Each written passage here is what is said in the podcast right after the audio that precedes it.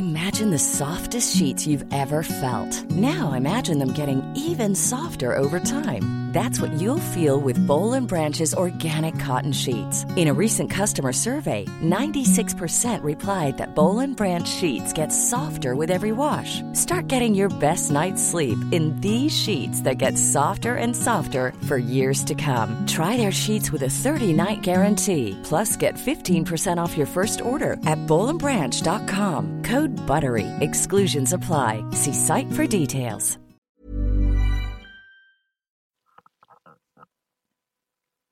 Bonsoir, bienvenue dans le podcast Culture PSG du lundi 4 mai 2020. Comme toutes les semaines depuis presque deux mois, toujours pas de match à se mettre sous la dent, mais on va continuer à parler du PSG.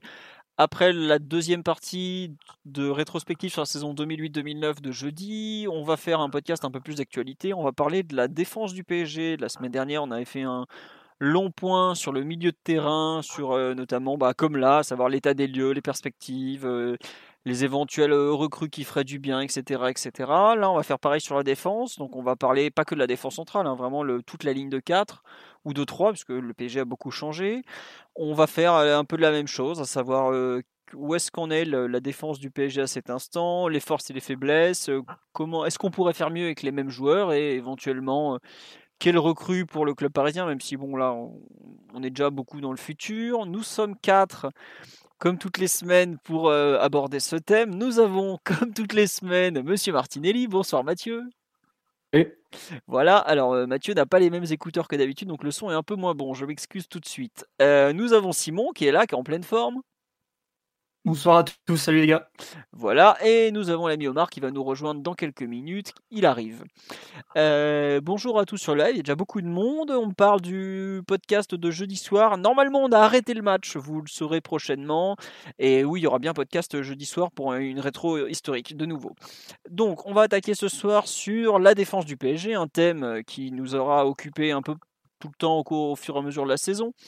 Euh, nous avons comme premier sous-thème à savoir quelle est aujourd'hui, euh, parmi toutes les associations actuelles, quelle est la meilleure? Alors Mathieu, je sais que tu nous as un peu listé, comme tu l'avais fait pour les milieux de terrain, toutes celles qui ont été alignées.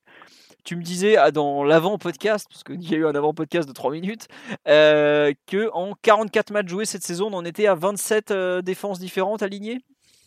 Et bon, après, c'est pas forcément le chiffre le plus significatif, parce que avec les latéraux, la, charnières, il y a beaucoup de, combinaisons différentes possibles.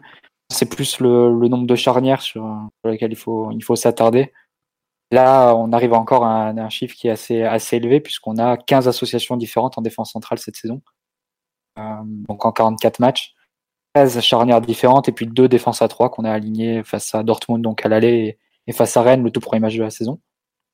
Euh, sur ces 13 charnières différentes sur, euh, sur la saison, la charnière la plus utilisée, c'était Thiago Silva et Kimpembe, 13 matchs chacun. Un peu par surprise, parce qu'on l'avait un peu oublié, la deuxième charnière la plus utilisée, c'est Thiago Silva et Diallo, et notamment pas mal de matchs ensemble euh, début de saison. C'est, ils représentent euh, deux, 9 matchs chacun ensemble, euh, cette saison. Puis ensuite, il y a une toute une, une planquée de, de charnières centrales différentes à 1 et 3 matchs. Ça va de Kwasi Thiago Silva à Kerrer Diallo en passant par Marquinhos Kerrer. Et qu'une qui se détache vraiment en termes de nombre de matchs joués, même des charnières qui ont été beaucoup vues les années précédentes, notamment Marquinhos Kimpembe et Marquinhos Thiago Silva. L'une a trois matchs ensemble et l'autre a deux matchs ensemble. Les chiffres au coup d'envoi à chaque fois. Donc c'est. Oui, ça change en cours de route en plus, c'est ça le pire. Et voilà, il, peut y avoir des blessures en, ou des turnovers en cours de match. J'ai pris les chiffres en, en cours d'envoi Donc en gros, la charnière centrale, ce qu'il faut retenir, c'est que la charnière centrale du, PSG a beaucoup tourné cette saison. Euh, donc 13 associations différentes plus 2 en euh, triplette quand on a joué à 3 derrière. On compare un peu aux autres, aux autres équipes en Europe, aux autres top clubs. Euh, tu prends Varane et Ramos, euh, ils ont joué 29 matchs ensemble cette saison. Comparé aux 13 qu'on jouait Thiago Silva à Kimpembe, donc 29 bah. au Real Madrid. Bah, c'est pas compliqué, c'est que nous, en gros, tu as la charnière numéro 1 qui a joué même pas un tiers des matchs, et la leur, leur charnière numéro 1 qui a joué deux tiers des matchs, en gros. quoi.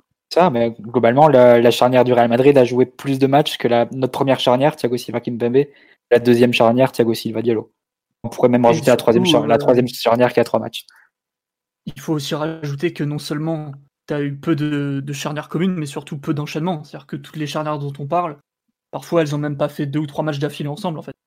Les matchs, les charnières qui ont enchaîné, c'est la charnière Thiago Silva Kimpembe à l'automne. Euh, toute la période euh, septembre-octobre. Jusqu'à la blessure de Kimpembe à Montpellier, c'est ça. Ça.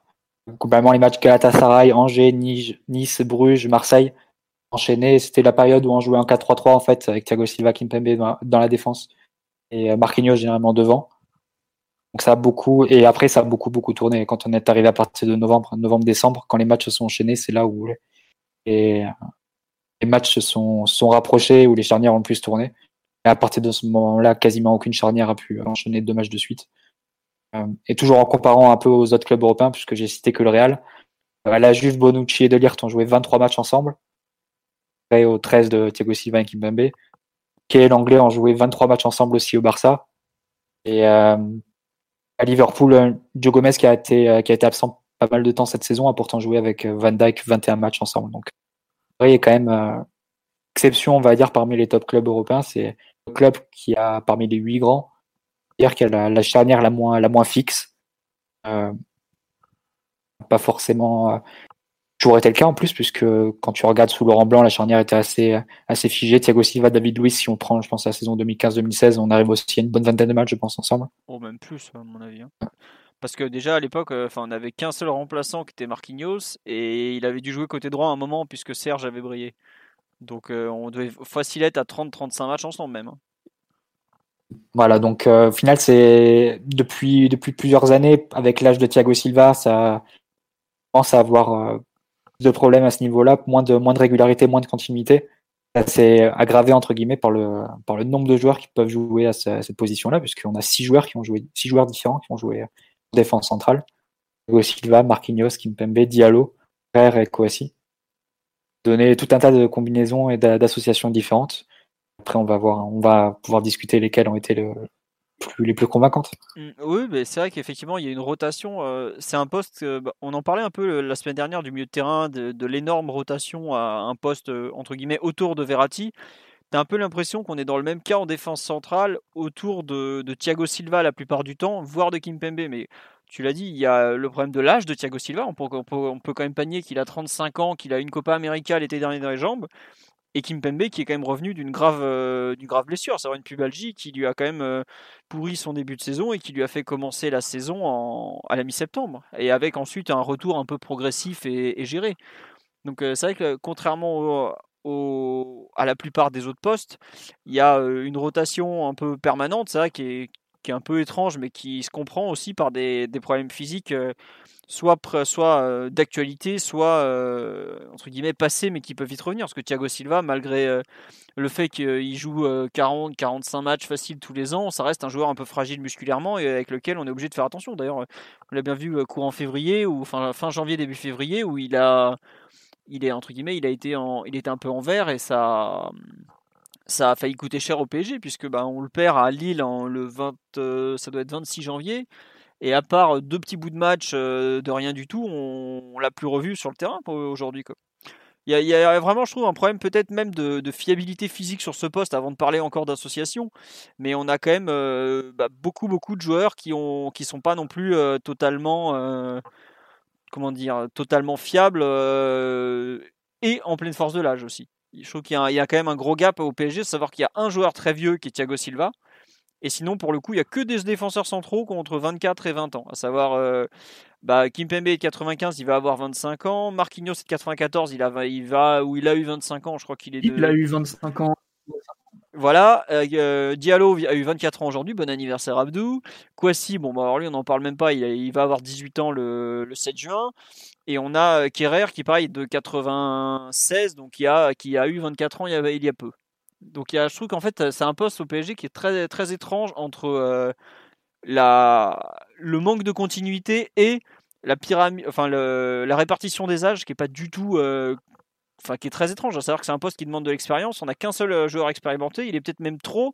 Et par contre on a un énorme trou entre 35 et 25 ans. C'est-à-dire qu'on n'a aucun joueur qui est dans cette tranche. C'est pour moi c'est, enfin Je comprends pas.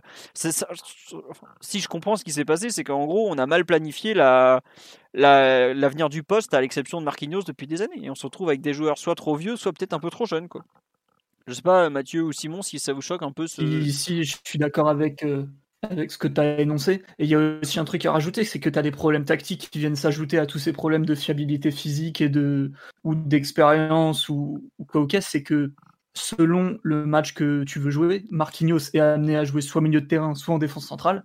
Et la polyvalence de Marquinhos, qui est théoriquement ton deuxième ou troisième euh, meilleur défenseur central, bah forcément, non seulement ça chamboule la structure du milieu de terrain, mais aussi par euh, dommage collatéral, la structure de, ta charnière centrale.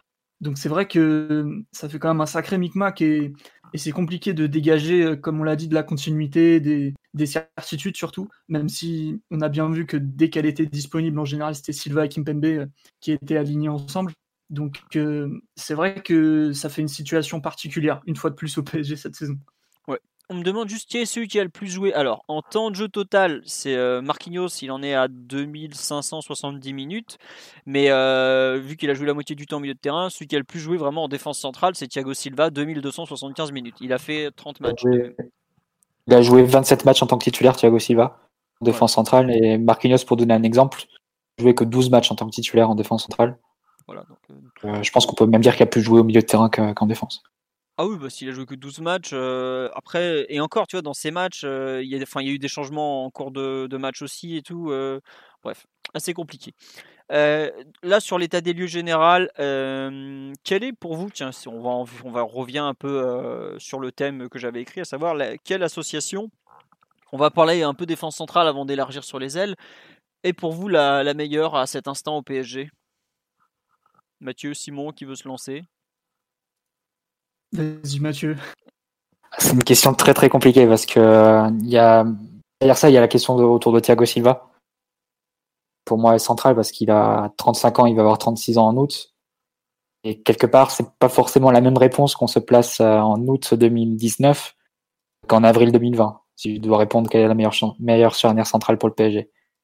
Et euh, ma, ma crainte, c'est euh, que Thiago Silva soit rentré dans une phase un peu déclinante de sa carrière. Il arrive à un âge, 5-36 ans, où ça commence à devenir plus, plus problématique. Il suffit de voir les grands défenseurs centraux et des dernières années. Généralement, de cet âge-là, que ça commence à devenir vraiment, vraiment très délicat parce que pouvez compenser sur les, sur les deux, trois années précédentes par leur, leur lecture du jeu, leur expérience, etc qui arrive de moins en moins parce que le, le physique n'arrive plus à les porter à un niveau minimum. C'est un peu vu, j'ai trouvé sur les, sur les derniers matchs avec Thiago Silva à partir de, partir de janvier. Reste à savoir si c'est un peu les effets collatéraux de, de, la blessure qu'il a eu et des, ensuite de, bah, de ces problématiques pour revenir parce que revenir à cet âge-là, c'est pas, c'est pas forcément le plus évident. Euh, mais pour revenir à ta question, Philo, moi je répondrais pas forcément, j'aurais pas répondu forcément la même chose en août. Je répondrais actuellement et je me demande si la charnière Marquinhos Kimpembe pas le moment de, de la lancer, même si évidemment c'est pas la, la charnière euh, euh sans risque et sans euh, faille, hein, loin de là. Des, défenseur assez jeune. Bon, Marquinhos a eu 26 ans, hein, Philo. Ah oui, il est 94. Il a un peu. Oui, 94. Oui, oui, non. Il a, on nous dit, et puis ça, sur là, on me dit, il a une belle expérience malgré son âge. Oui, tout à fait, mais euh, ça reste un joueur qui a 26 ans. Quoi. Pour un défenseur central, c'est pas très vieux. Hein. Il va avoir 26 ans ou il a 26 ans? Enfin, il est de 94. Il a, eu, il a, eu 26 ans, il me semble. Je crois qu'il est soit début avril, soit début mai. Il ah, a non, eu il les a dans une ans. semaine à peu près. Il, est eu, non, il a 25 ans. Il les a le 14 mai 94. C'est 25. Ouais, Enfin, il est né le 14 mai 94. Donc voilà. Mais euh, pour un défenseur central de grand club, c'est très jeune. C'est très très jeune. Hein. Euh, je sais pas, à part euh, même, même Varane, qui est un défenseur central jeune, et il a quand même un an de plus quoi. Enfin donc, enfin bon, vas-y Mathieu, excuse-moi, je te laisse finir donc sur le fait que pour toi peut-être la, hiérarchie de la charnière centrale a évolué encore de, saison par exemple. Aussi, les, ce qui me rajouterait un dernier argument, c'est que la charnière Thiago Silva Kimpembe qui a eu les faveurs de Tourelle jusqu'à présent sur ces deux ans en tant que en tant qu'entraîneur. Euh, je pense qu'elle on arrive aussi à un moment où les, les trajectoires des deux joueurs vont peut-être se séparer par leur leurs tendances respectives et par leur style de jeu respectif. Que Thiago Silva, si tu veux le, si tu veux entre guillemets tirer encore une année ou deux années très bonnes de, de carrière, ça va être dans, dans une équipe qui va jouer plus bas, qui va jouer euh, dans, sa dans la défense de surface, dans, la défense, dans les duels, dans limiter maximum les, les duels euh, physiques en vitesse, euh, où là il peut être pris. On l'a vu plusieurs fois ces, ces, derniers, ces derniers matchs, ces derniers mois. Alors que Kimpembe, c'est plus un joueur dans l'exubérance physique, pas forcément toujours très concentré quand, tu, quand il doit défendre sa surface et qui est plus à l'aise pour défendre en avançant. Et c'est en ça que la charnière formée avec Marquinhos complète bien parce que Marquinhos a lui la capacité à défendre de grands espaces par sa vitesse et par sa lecture du jeu aussi. Donc, euh, qui me fait douter en fait de l'avenir de la charnière Thiago Silva Kimpembe si on doit se projeter sur la saison prochaine. Étant du principe que Thiago Silva renouvellerait son contrat. Un peu cette séparation et cette euh, un peu différente que prennent les deux joueurs en termes de style de jeu. D'abord euh, par les tendances naturelles de Thiago Silva, mais aussi renforcées par son âge. Je pense vraiment que son avenir, si tu veux vraiment euh, voir encore du grand Thiago Silva et le Thiago Silva possible dans les prochaines années, ça, ça sera pas en l'exposant comme on l'a fait face à Dortmund, jouer avec une défense assez haute et face à un joueur comme Haaland, euh, hyper puissant dans les espaces, euh, les espaces, dans les grands espaces tout simplement. Donc pour ça que la charnière avec Thiago, avec Kimpembe semble moins complémentaire au fur et à mesure que Thiago Silva prend l'âge. Ouais, c'est ce qu'en pense Simon, est-ce que tu en penses aussi, euh, Philo?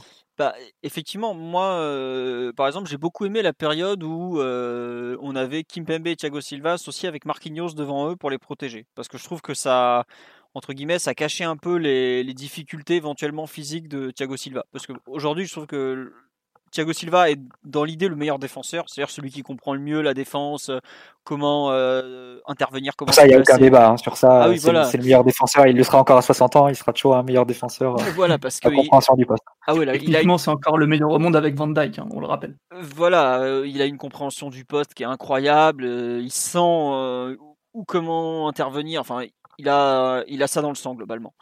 Mais par contre, euh, je trouve qu'effectivement, tu l'as dit, là, sur la deuxième partie de saison, il y a eu des alertes physiques assez importantes. Et je ne sais pas si vous vous rappelez, mais déjà, on en parlait en janvier 2019, notamment quand à Lyon, quand Dembélé euh, le met au supplice. Euh, parce qu'on voyait, on voyait déjà des, les prémices des, difficultés sur les, quand il est face à un joueur imposant physiquement. Mais je trouve que cette année, en gros, il arrive à faire des bonnes premières parties de saison, mais j'ai vraiment du mal à, à l'imaginer être performant sur la durée complète d'une saison, même en le reposant, même en le faisant souffler, tout ça. Là, on l'a vu, euh, il est de mémoire, il est pas allé en sélection sur les, deux premières ou les trois premières trêves de l'année justement pour le, le faire un peu respirer. Mais euh...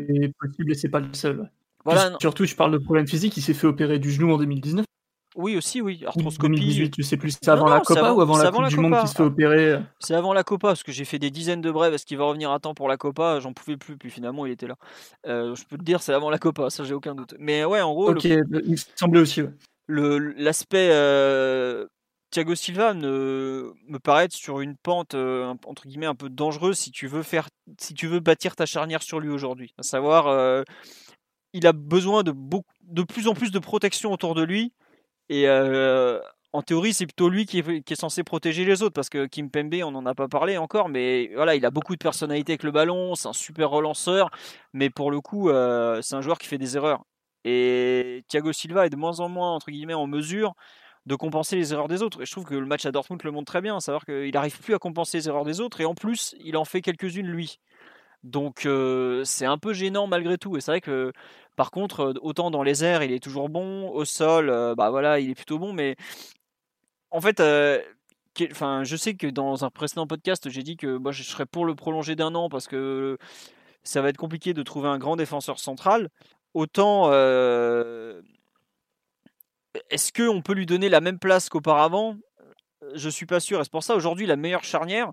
Moi, j'ai toujours eu des gros doutes sur l'association Kimpembe Marquinhos. Et enfin, je sais pas. Euh, là, après PSG Dortmund, c'était devenu l'évidence même. Mais enfin, les deux mêmes, on les voit à Dijon au mois de novembre. T'as l'impression qu'ils n'ont jamais joué ensemble et ils se font déboîter par des Juju Tavares et tout ça, quoi. D'un moment, je veux bien être gentil, mais quand tu te fais déboîter à Dijon, qu'est-ce que tu vas faire en Ligue des Champions, quoi? Et je sais que... Et puis ils sont déjà fait déboîter en Ligue des Champions aussi. Hein. Voilà aussi. Naples, à l'aller, ils, ils, se comprennent pas. Euh, au Bernabeu en 2017, ça a tenu un moment, mais en fin de match, euh, c'est un peu toute la structure défensive qui s'écroule, dont eux. C'est vraiment pas évident de dégager euh, une charnière pour la saison prochaine, en tout cas, même si moi j'ai bien mon petit avis sur qui a pu être performant ou pas cette saison. Ça, Bah voilà, moi je sais que sur la durée d'une euh, d'une saison, par exemple, un Kimpembe, euh, tu as du mal à l'installer comme un intouchable parce que tu sais qu'il va y avoir des matchs où les fils vont se toucher, il va faire n'importe quoi. Euh, il a beaucoup de mal à gérer des attaquants qui refusent le duel. je pense notamment. C'est aussi embêtant de rester dans, de rester dans un. C'est aussi embêtant, pardon, de, de rester dans un entre-deux en vue de la saison prochaine et en gros de faire jouer vingtaine ou une trentaine de matchs à Thiago Silva en championnat parce que de toute façon il sera quand même globalement toujours dominant en Ligue 1 et euh, si Hilton a continué à le faire jusqu'à 40 ans, je pense que, que Thiago Silva peut faire encore un petit peu. Euh, mais, euh, mais en même temps, est-ce que ça te prépare vraiment pour la Ligue des Champions? Un peu. je pense que les, si c'est pas le moment pour de miser sur des sur des joueurs aux qualités physiques un peu plus un peu plus marquées, quoi, qui ont la qui ont la vitesse, qui ont la capacité de rattraper des des, situations quand l'équipe s'est trouvée de, devant eux. Et je sais pas, c'est après ça va dépendre beaucoup de, de l'entraîneur, des choix, des choix qu'il fera, mais j'ai du mal à voir la difficile en fait de, de, poser la de poser la question de la meilleure meilleure charnière centrale de l'année prochaine parce que moi il va quand même falloir en installer une et lui donner des repères et c'est clair que Marquinhos Kimpembe tu peux pas attendre non plus qu'elle soit la meilleure la meilleure charnière centrale quand elle a joué euh, ensemble trois matchs cette saison. Ouais, non, mais moi je suis d'accord avec toi. Et puis, enfin, il y a les trois matchs de cette saison, mais tu as surtout euh, l'historique où autant la charnière, euh, je sais pas si tu te rappelles, la charnière David Luiz Marquinhos, elle était vite apparue comme complémentaire et on se disait, ouais, enfin, déjà à l'époque, il y avait une vague, euh, allez, il faut virer Thiago Silva, c'est bon, il part, on installe David Luiz Marquinhos, c'est la meilleure charnière, etc. etc. Bon, il s'avère. En 2014-2015, ça, c'est ça. Voilà, c'est ça. C'était le début de la saison 2014-2015 où Thiago Silva, bah, après, petit à petit, il a retrouvé un excellent. Voilà, il est resté et bah, il a vite montré que c'était lui le meilleur en finale. Mais euh, là, je trouve que la charnière Kimpembe Marquinhos, euh, autant je suis d'accord que bah, contre Dortmund, c'était peut-être celle qu'il fallait, à savoir la puissance de Marquinhos et la, la puissance de Kimpembe et la vitesse de Marquinhos associées. Autant il y a pas mal de matchs où, euh, si ça joue beaucoup dans les airs, par exemple, Kimpembe a du répondant, mais Marquinhos c'est peut-être un peu juste à ce niveau-là face à des joueurs beaucoup plus grands que lui, et ça peut être problématique. En fait, je ne trouve pas qu'il y ait une charnière d'évidence, ni une charnière euh, sur laquelle j'ai envie de de me dire bon bah voilà, euh, avec eux on peut aller n'importe où, euh, ça tiendra la route. Enfin, je me souviens. Il faut répondre un petit peu, faut répondre un minimum à la question, Philo. tu sais que ce, secteur va très peu bouger l'an prochain a priori. Bah ouais. Il pas les moyens pour mettre beaucoup d'argent. Ouais, non, mais voilà, mais tu vois, à terme, par exemple, euh, moi je sais, est-ce que j'ai, j'ai même envie de revoir Marquinhos en défense centrale? Je suis pas certain, tu vois. Donc, euh, moi je, l'aime beaucoup au milieu comme ça, euh, de, pour protéger une défense. Je trouve qu'il est top. Est-ce que aujourd'hui, enfin moi, sur la saison écoulée, par exemple, je pense que notre meilleure association, c'est pas une association à deux, c'est une association à trois, où as Marquinhos qui protège les deux autres, en fait, tout simplement. Et je sais que c'est pas la charnière de l'avenir de parlage de Thiago Silva, mais aujourd'hui, je pense que je préfère voir Kimpembe Silva avec Marquinhos devant eux plutôt que une autre association, ce qui pourtant n'a pas été vu depuis des semaines. Hein, mais bon, voilà un peu mon, mon avis. Simon, je te laisse le donner le tien. Bah, en fait, ce qui est compliqué, c'est qu'il le problème de l'âge de Thiago Silva se pose, et notamment de, certains problèmes physiques qu'il rencontre, que ce soit la fiabilité en nombre de matchs, que ce soit la capacité à, couvrir de grands espaces, euh, euh, que ce soit par la vitesse de course pure qu'il a encore un peu, euh, aussi dans la capacité à répéter les efforts. Et tout le problème, à mon avis, encore une fois, ça va être de comment tu protèges et tu maximises Thiago Silva. Personnellement, je ne vois pas prolonger Thiago Silva un an pour qu'il soit en gros central bis. Euh, tu, as prolongé Thiago Silva pour qu'il joue seulement 25 ou 30 matchs. S'il est en capacité de faire plus, je pense qu'il jouera plus et qu'il doit jouer plus surtout. Euh, tout, le, problème qui se pose autour de ça, c'est comment tu vas l'entourer en fait. Je suis d'accord quand tu parles de, trio avec Marquinhos au milieu capable de, faire beaucoup de compensation, beaucoup de, protection euh, de sa défense qui, fonctionne bien en général. je rajouterai à ça aussi le problème des latéraux. Par exemple, je pense que Thiago Silva serait bien plus fort avec un Kerrer à ses côtés, qui lui, par exemple, a beaucoup de, vitesse de course, de capacité à corriger les espaces. Bon, après, c'est pas un joueur, parfait, hein, il fait des erreurs, tout ça. Mais lui, pour le coup, il a des vraies capacités défensives qui pourraient éventuellement aider Thiago Silva, que ce soit en capacité euh, de, dans les espaces, la vitesse de course. Euh, dans les airs aussi, c'est quelqu'un qui, qui, a beaucoup de répondants dans la surface, qui est même assez impérial de ce point de vue-là. Donc, c'est encore une fois, défendre, c'est aussi collectif et il faut voir ce que tu as envie de faire avec l'équipe. Si tu as envie de jouer un football très de ping-pong très très haut euh, sur le terrain, avec 50 euh, mètres dans ton dos en permanence et Thomas Meunier euh, à droite, bah oui, Thiago Silva, là, tu pourrais l'exposer beaucoup. Si tu décides d'adopter une formule un petit peu plus conservatrice, un petit peu moins difficile à mettre en place pour ton leader défensif, avec éventuellement quelqu'un comme Kerrer à ses côtés, bah ça change totalement la, donne, en fait. C'est aussi ça qu'il faut se poser comme, comme problème, et, je pense que globalement, tu pourras pas faire mieux en l'état actuel. C'était déjà à mon avis pour cette saison, je pense que ça sera encore pour la saison prochaine. C'est la charnière euh, Thiago Silva Kimpembe. Euh, Marquinhos a, a d'énormes qualités, mais globalement, je trouve que depuis deux ans, il est, en tout cas, au minimum, à mon avis, il s'est arrêté de progresser. Bon, après, il y a plein d'explications à ça. On parle d'un joueur qui, qui joue sans arrêter, qui a des saisons marathon. On parle d'un joueur qui est trimballé d'un poste à l'autre, d'un système à l'autre. Depuis deux ans, tu dis bah, Depuis que Tourelle est arrivé, donc ça fait deux ans. C'est l'un des meilleurs Parisiens la saison dernière. Euh. Oui, au milieu de terrain. Enfin bon. Moi, j'ai vraiment des doutes dans la capacité de Marquinhos à enchaîner les performances de très haut niveau en défense centrale.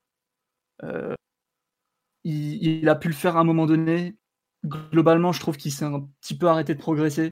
Il, ne me rassure pas à chaque fois. Je, pense que lui, pour le coup, il, gagnerait à stabiliser un poste, que ce soit l'un ou l'autre. Et vu la structure du PSG, de l'effectif du PSG, je préfère avoir Marquinhos bon et régulier au milieu de terrain plutôt qu'un Marquinhos que tu installes définitivement en défense centrale et, auquel tu fais confiance comme tu as pu le faire auparavant quand il était totalement indéboulonnable à ce poste, sous Emery notamment. Déjà, il faisait pas forcément les meilleures saisons de sa carrière, je le rappelle. 2016-2017, hein. Marquinhos, oh, t'attends de lui euh, un saut, euh, un saut de qualité énorme, mais globalement, sa saison est vraiment, vraiment décevante. Bien, bien meilleure la saison suivante, par exemple. Ah meilleure la saison suivante. pour le coup, le Marquinhos euh, installé en défense centrale, pour moi, il y a débat. C'est pas quelque chose qui apparaît comme une évidence du tout. et puis en plus, lui, pour le coup, il a le talent de la polyvalence que Kimpembe n'a pas. Tu peux pas mettre Kimpembe à gauche au milieu de terrain. Euh, et pour le coup, lui, il a des capacités de puissance physique au duel, comme à peu près personne n'en a dans l'effectif, euh, ni même Kerrer, qui est à mon avis le deuxième plus puissant euh, en physique pure de l'effectif, mais qui manque encore un petit peu de d'expérience et de bouteille pour jouer plus de matchs au PSG. Et puis lui aussi, physiquement, faut, faut qu'il retrouve des séquences plus longues de fiabilité. Simon, je trouve que tu es un peu, un peu biaisé sur ce débat-là, parce que si on doit parler de Kim Kimpembe sur les deux saisons qu'il vient de faire, que tu relèves pas beaucoup de, choses positives non plus. Donc, euh, euh, cette question, elle est un peu, un peu large, un peu plus large. par exemple, dès qu'il joue. Il a forcément des moments où il va coûter des buts ou des occasions. Il fait si tu veux citer le match, qui...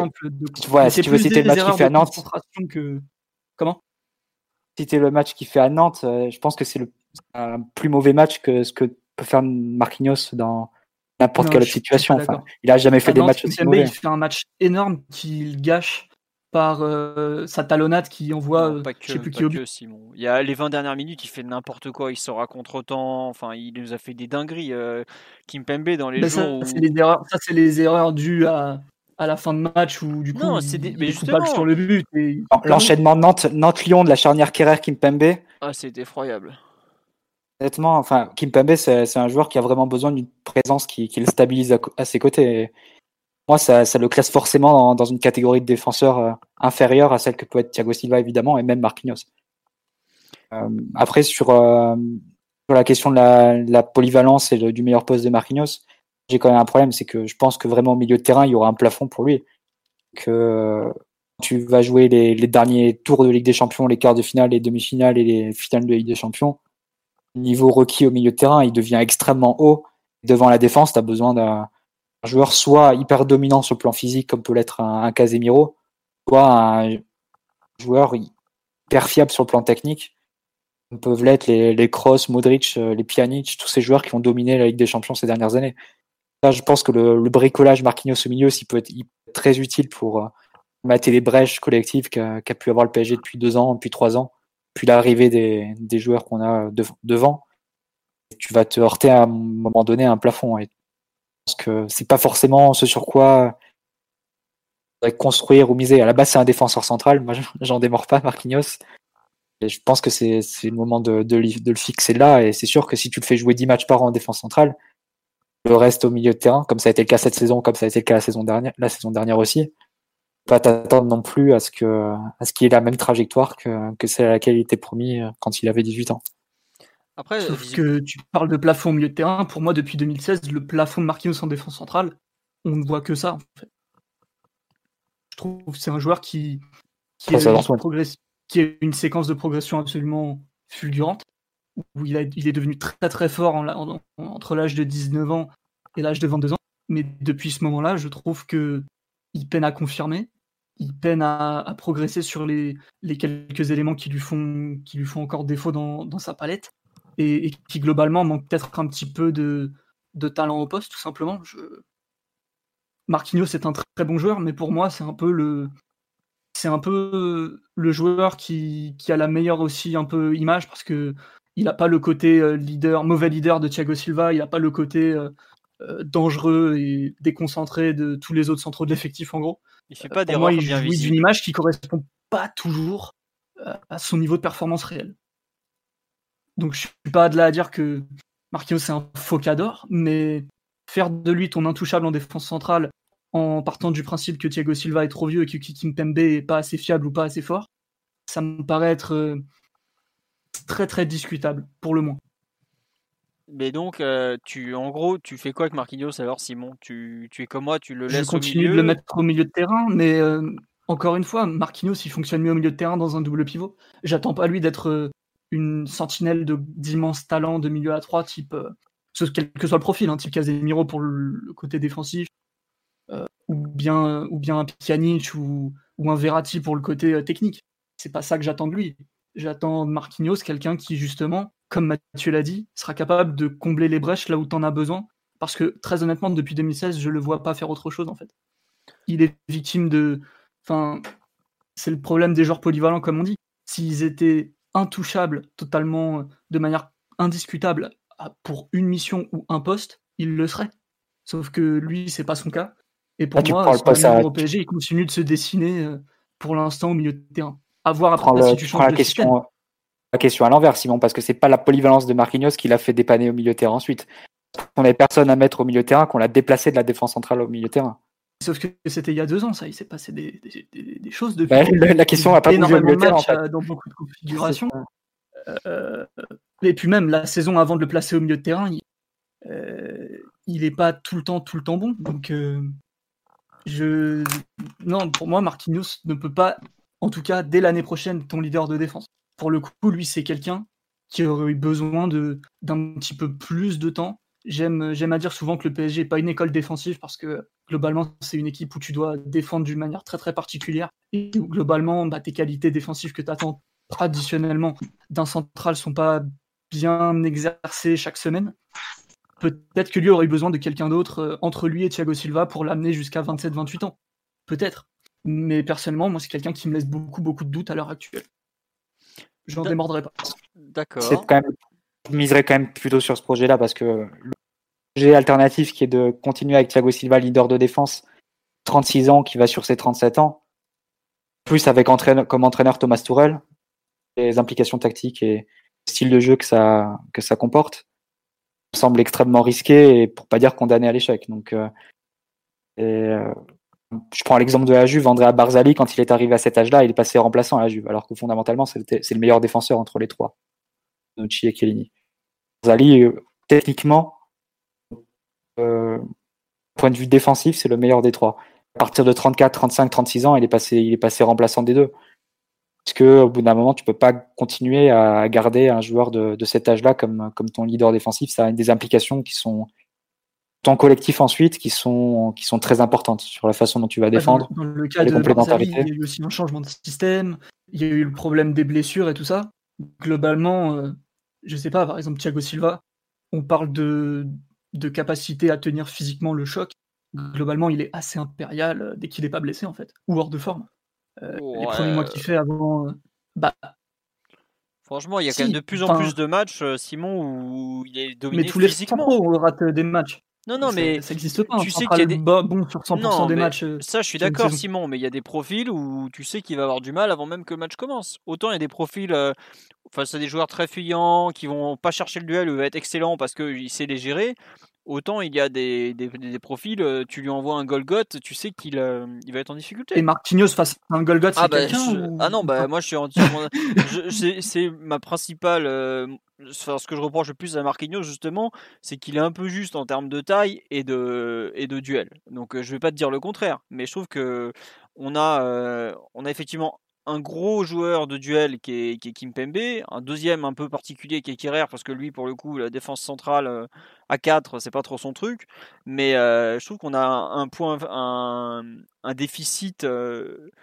comment dire, sur le poste de central droit à ce niveau-là, puisque malgré tout, aujourd'hui, au niveau en défense, si t'es pas capable d'avoir de l'impact, et même un défenseur un peu, comment dire, même des défenseurs techniques à la Varane ou Piqué, qui ont quand même qui ont quand même du ballon dans les pieds, ils t'envoient un impact monstrueux quand même. Aujourd'hui, entre Thiago Silva de 35 ans et Marquinhos, euh, qui est quand même un joueur euh, qui- manque de, de poids parce que euh, le PSG préfère qu'il garde de la vitesse, euh, tu, tu es quand même un peu en déficit à ce niveau-là.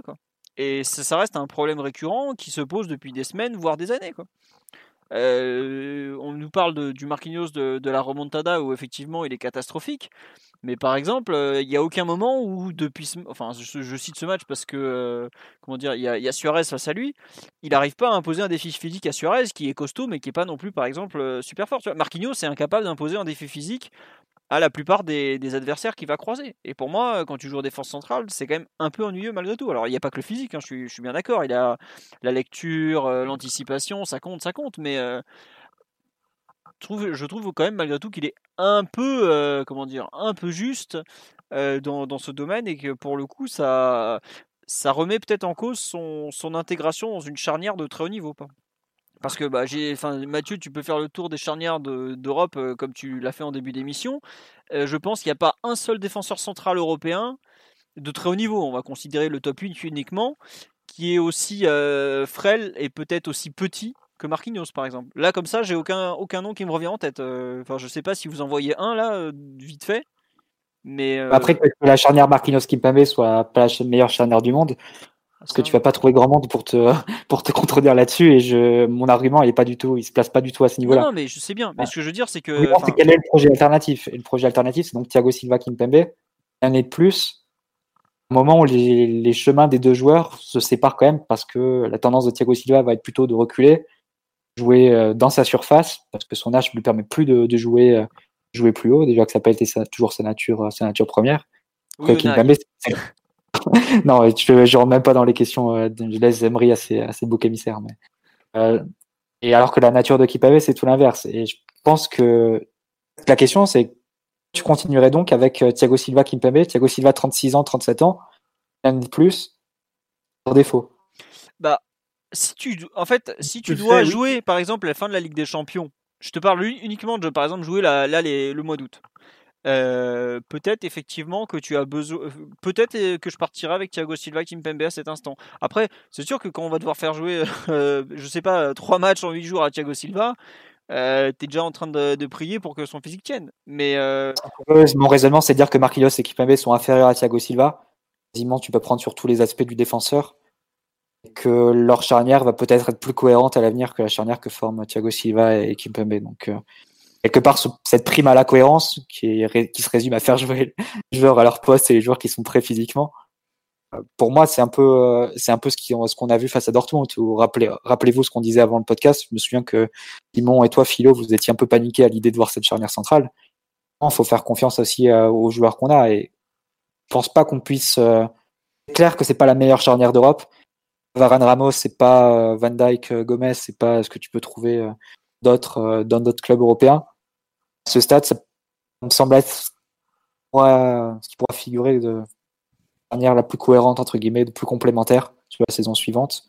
Alors que s'acharner entre guillemets un an de plus avec Thiago Silva comme titulaire, comme leader défensif, on semblerait avoir des, implications sur tout le système et sur toute l'équipe qui seraient euh, incertaines et qui feraient au, au fond que, que repousser le problème dans un an. Et tu te retrouveras dans un an, une année de plus, prochain à dire euh, Marquinhos il est pas prêt, Kimpembe il est pas prêt, ils ont Marquinhos qui aura joué encore 10 matchs en défenseur central et qui saura pas plus quel est son meilleur poste dans la saison euh, et dans l'absolu non plus. Euh, enfin, moi je pense qu'il faut quand même trancher et installer une charnière pour de bon parce que c'est dans cet entre-deux comme on fait depuis depuis deux ans à la fois sur le poste de Marquinhos et aussi sur l'extrême turnover qu'il y a à la fois au milieu central. Dans 20 associations différentes en 44 matchs en défense centrale, associations différentes en 40 matchs semble être euh, une année de plus, je vois pas le projet en fait. D'accord. Non, juste, on me cite euh, sur le live par rapport à ce que je disais sur euh, Marquinhos qui est pas très physique. Oui, il y a eu Mascherano qui faisait 1m74, mais déjà, c'était dans une équipe qui devait avoir 75% de possession. Et en plus, euh, régulièrement, ils ont joué dans une défense à 3. Euh, moi, je parle aujourd'hui, le PSG n'est plus une équipe qui, dans les gros matchs européens, va, va mobiliser le ballon et, entre guillemets, s'assurer une possession défensive. C'est une équipe où le défenseur central va être amené à jouer des duels et tout ça. Donc, on euh, on peut pas se contenter de, juste, entre guillemets, considérer ce qu'on a vu à l'époque de Laurent Blanc. On n'est pas l'Ajax qui peut s'amuser à mettre De Jong en défense centrale fut un temps, quoi. Voilà, exactement, c'est ça. Aujourd'hui, un niveau un peu, un peu haut quand même et, juste pour revenir sur Silva et Kimpembe euh, très très vite, j'ai un peu de mal à. Enfin, je vois ce que veut dire Mathieu en disant que c'est des joueurs qui sont différents et tout, mais peut-être que le côté de dire ouais, Kimpembe doit jouer haut, doit jouer haut, doit jouer haut, depuis sa pubalgie, pour moi, c'est moins vrai quand même. C'est un joueur qui, qui, lui, pour le coup, gagnerait vraiment à jouer dans un bloc médian, parce que autant c'est pas un joueur qui, a la fiabilité euh, défensive suffisante pour jouer planqué dans sa surface. Parce qu'il peut y avoir des petites erreurs ou des sautes de concentration.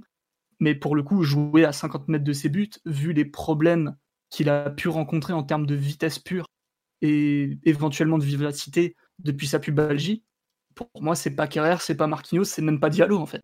Je pense que ces trois joueurs-là ont une meilleure pointe de vitesse que Kimpembe. Ton entraîneur, c'est toi, là, Simon.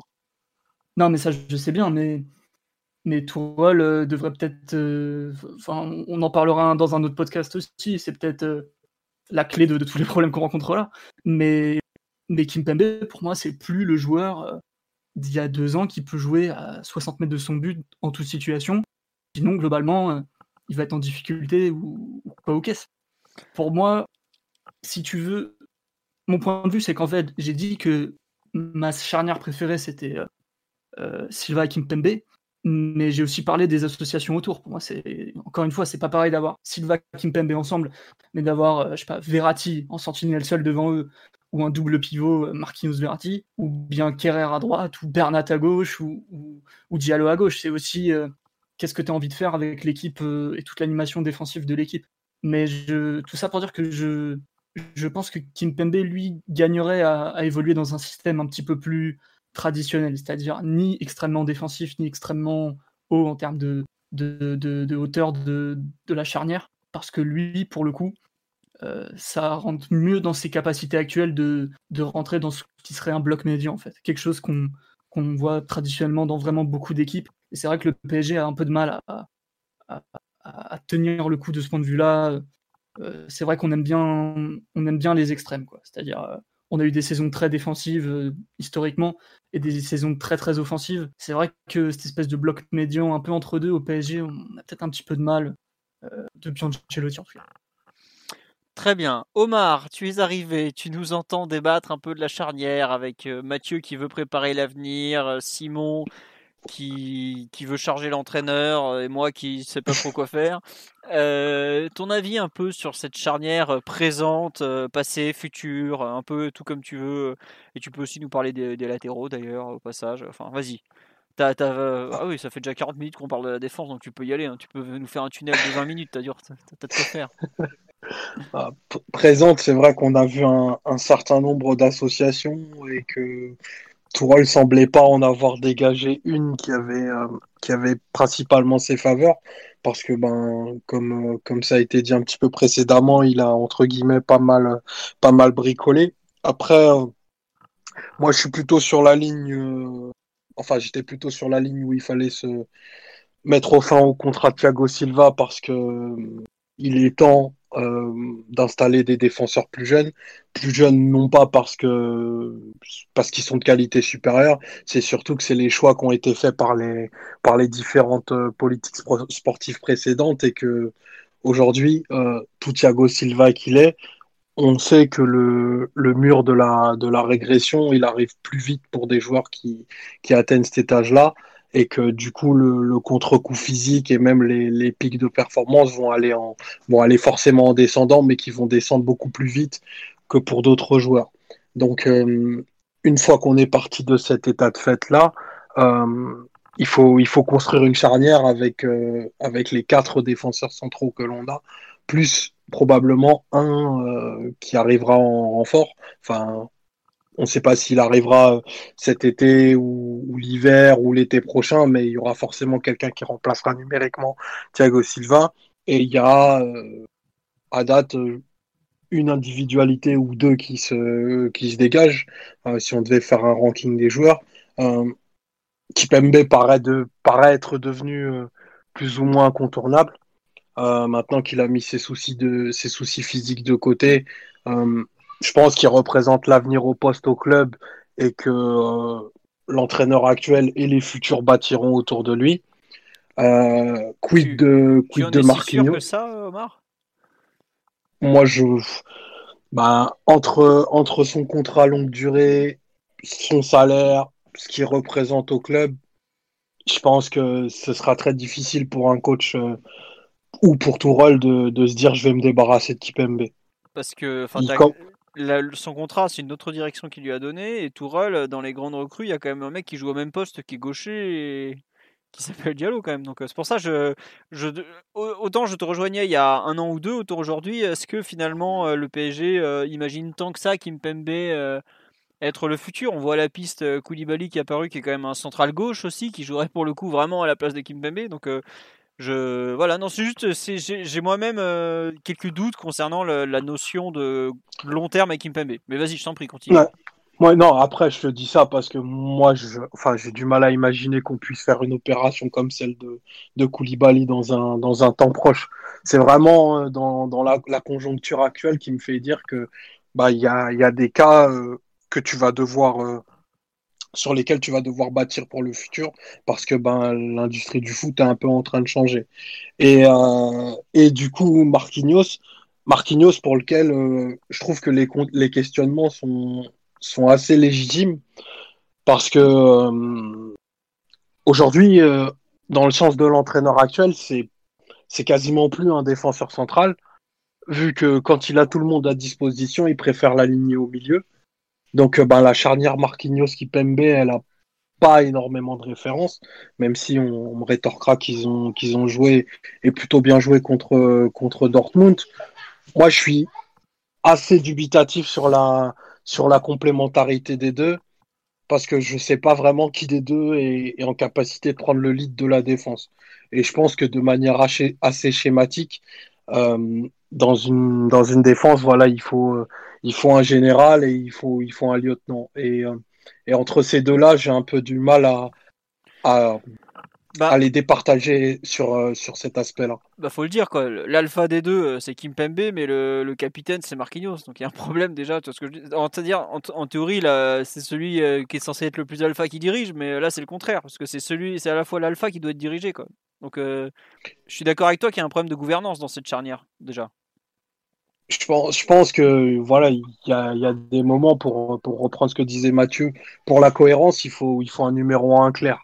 Et aujourd'hui, euh, moi, j'exclus pas du tout Kerrer euh, du débat de défense à 4, euh, même s'il il dit ne pas être à l'aise et que c'est pas du tout son, son poste préférentiel.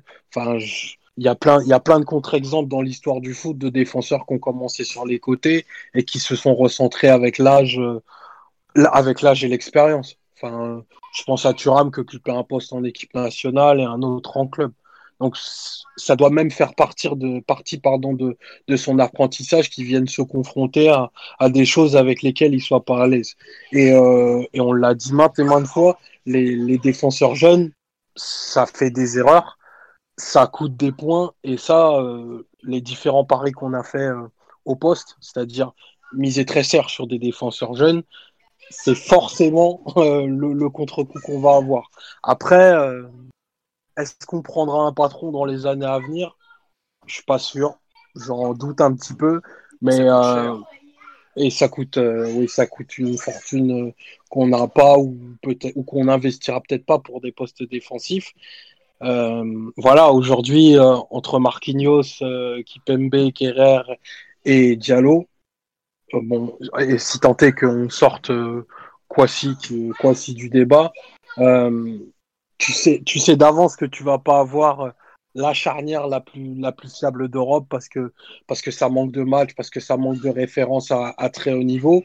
Mais je dirais que la courbe de progression pour au moins, pour au moins Kipembe, Kerrer et Diallo me semble assez visible.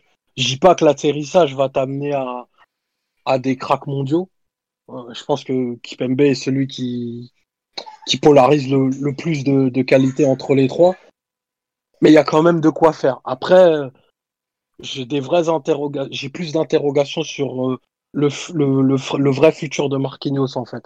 Je je sais pas où il sera fixé. C'est un vrai questionnement parce que je le trouve euh, moins saignant qu'il fut un temps et peut-être même moins impérial défensivement que ce qu'il ne l'a été dans sa meilleure période de je sais pas, en 2017. Après, c'est peut-être. Euh, non, 2017, c'est pas forcément le bon exemple parce qu'il a eu, il a eu une période horrible à ce, moment-là de la saison, mais je sais pas. Un peu plus. Ouais, c'est 2018 que je pensais, voilà, merci. Donc, euh, un, peu plus, un peu plus dubitatif euh, si c'était lui qui devait endosser le leadership demain. D'accord. alors sur le live, il y a énormément de réactions. Je, je vous lis, mais j'ai pas indirectement, on y répond tout ça. donc voilà. On, nous parle effectivement de Ramos au Real. Oui, il a commencé à droite, il s'est recentré après, mais il avait déjà une certaine expérience dans l'axe. C'est par exemple, pour comparer avec Kerrer, dont c'est pour ça un peu l'idée de comparer, de savoir se recentrer au fur et à mesure, où tu as parlé de Thuram et tout ça. Euh, la différence, c'est que euh, Ramos, il jouait déjà, euh, il avait des vrais. Enfin, Kerrer a très très peu joué en défense centrale dans une défense à 4 jusque-là, par exemple. Même Achal, qu'il a joué milieu défensif en jeune, il a joué arrière droit, il a beaucoup joué dans une défense à 3. Mais c'est pas aujourd'hui, il a beaucoup beaucoup encore à apprendre. Et c'est un défenseur qui va peut-être avoir 24 ans, mais qui a, doit même pas avoir 100 matchs en pro. Hein. Et oui, euh, il sort presque d'une saison blanche, euh, Kerrer, surtout. Voilà. Il a dû jouer une petite quinzaine de matchs, c'est vraiment, vraiment rien. Mm. Euh, on, salue toute la petite famille d'Omar derrière toi aussi, mon pauvre. Je, vois que c'est agité encore aujourd'hui. il y a de l'énergie. Ah, il y a de l'énergie là. Y a... Je sais pas s'il y a un patron défensif, mais il y a de l'énergie en tout cas. Euh, on nous dit concernant la charnière Kimpembe Marquinhos, euh, si on faisait une, saison ensemble à 30 ou 40 matchs, euh, est-ce que ça pourrait pas devenir une vraie bonne charnière? Ça, c'est un peu la thèse de Mathieu, si j'ai bien résumé, Mathieu, ton avis.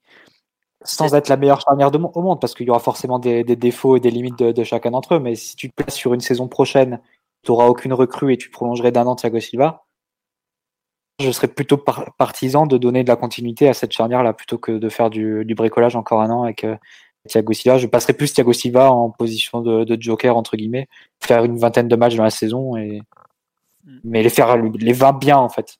Et je pense qu'à un certain, rythme en Ligue des Champions, je suis qui voilà, et capable de, de, tenir. Non, après, il y a une personne sur live qui me disait effectivement concernant Thiago Silva, est-ce que c'est pas un problème de le garder, sachant qu'il est capitaine, pour entre guillemets faire le joker quoi?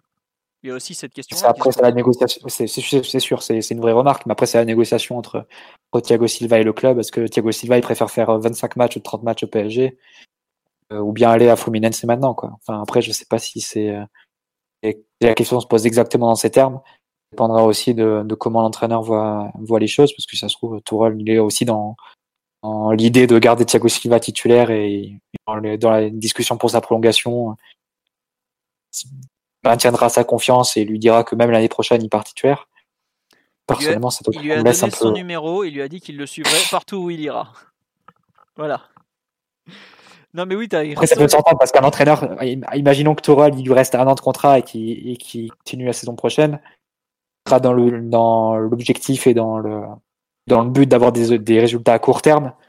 Il va peut-être être tenté, entre guillemets, de prolonger et de garder Thiago Silva prolonger l'expérience Thiago Silva encore un an et d'essayer de, gratter des résultats comme ça en espérant que dans un peu de sa, de son haut niveau ou de saison de plus. Mais sans forcément penser à préparer ce qui pourrait être la, charnière euh, Après, euh, ouais, mais pour compléter sur Tourelle, ce qu'il a dit aussi il n'y a pas si longtemps, quand on ne savait pas avant euh, Dortmund notamment si Marquinhos allait joué en défense centrale au milieu de ça, il disait c'est que en gros pour l'instant il préfère Marquinhos au milieu, mais à terme il le voit quand même il le voit redescendre et devenir un défenseur central meilleur de par cette expérience comme milieu de terrain. Euh, on verra s'il si, aura le temps de le mettre en place au PSG, ça c'est pas gagné.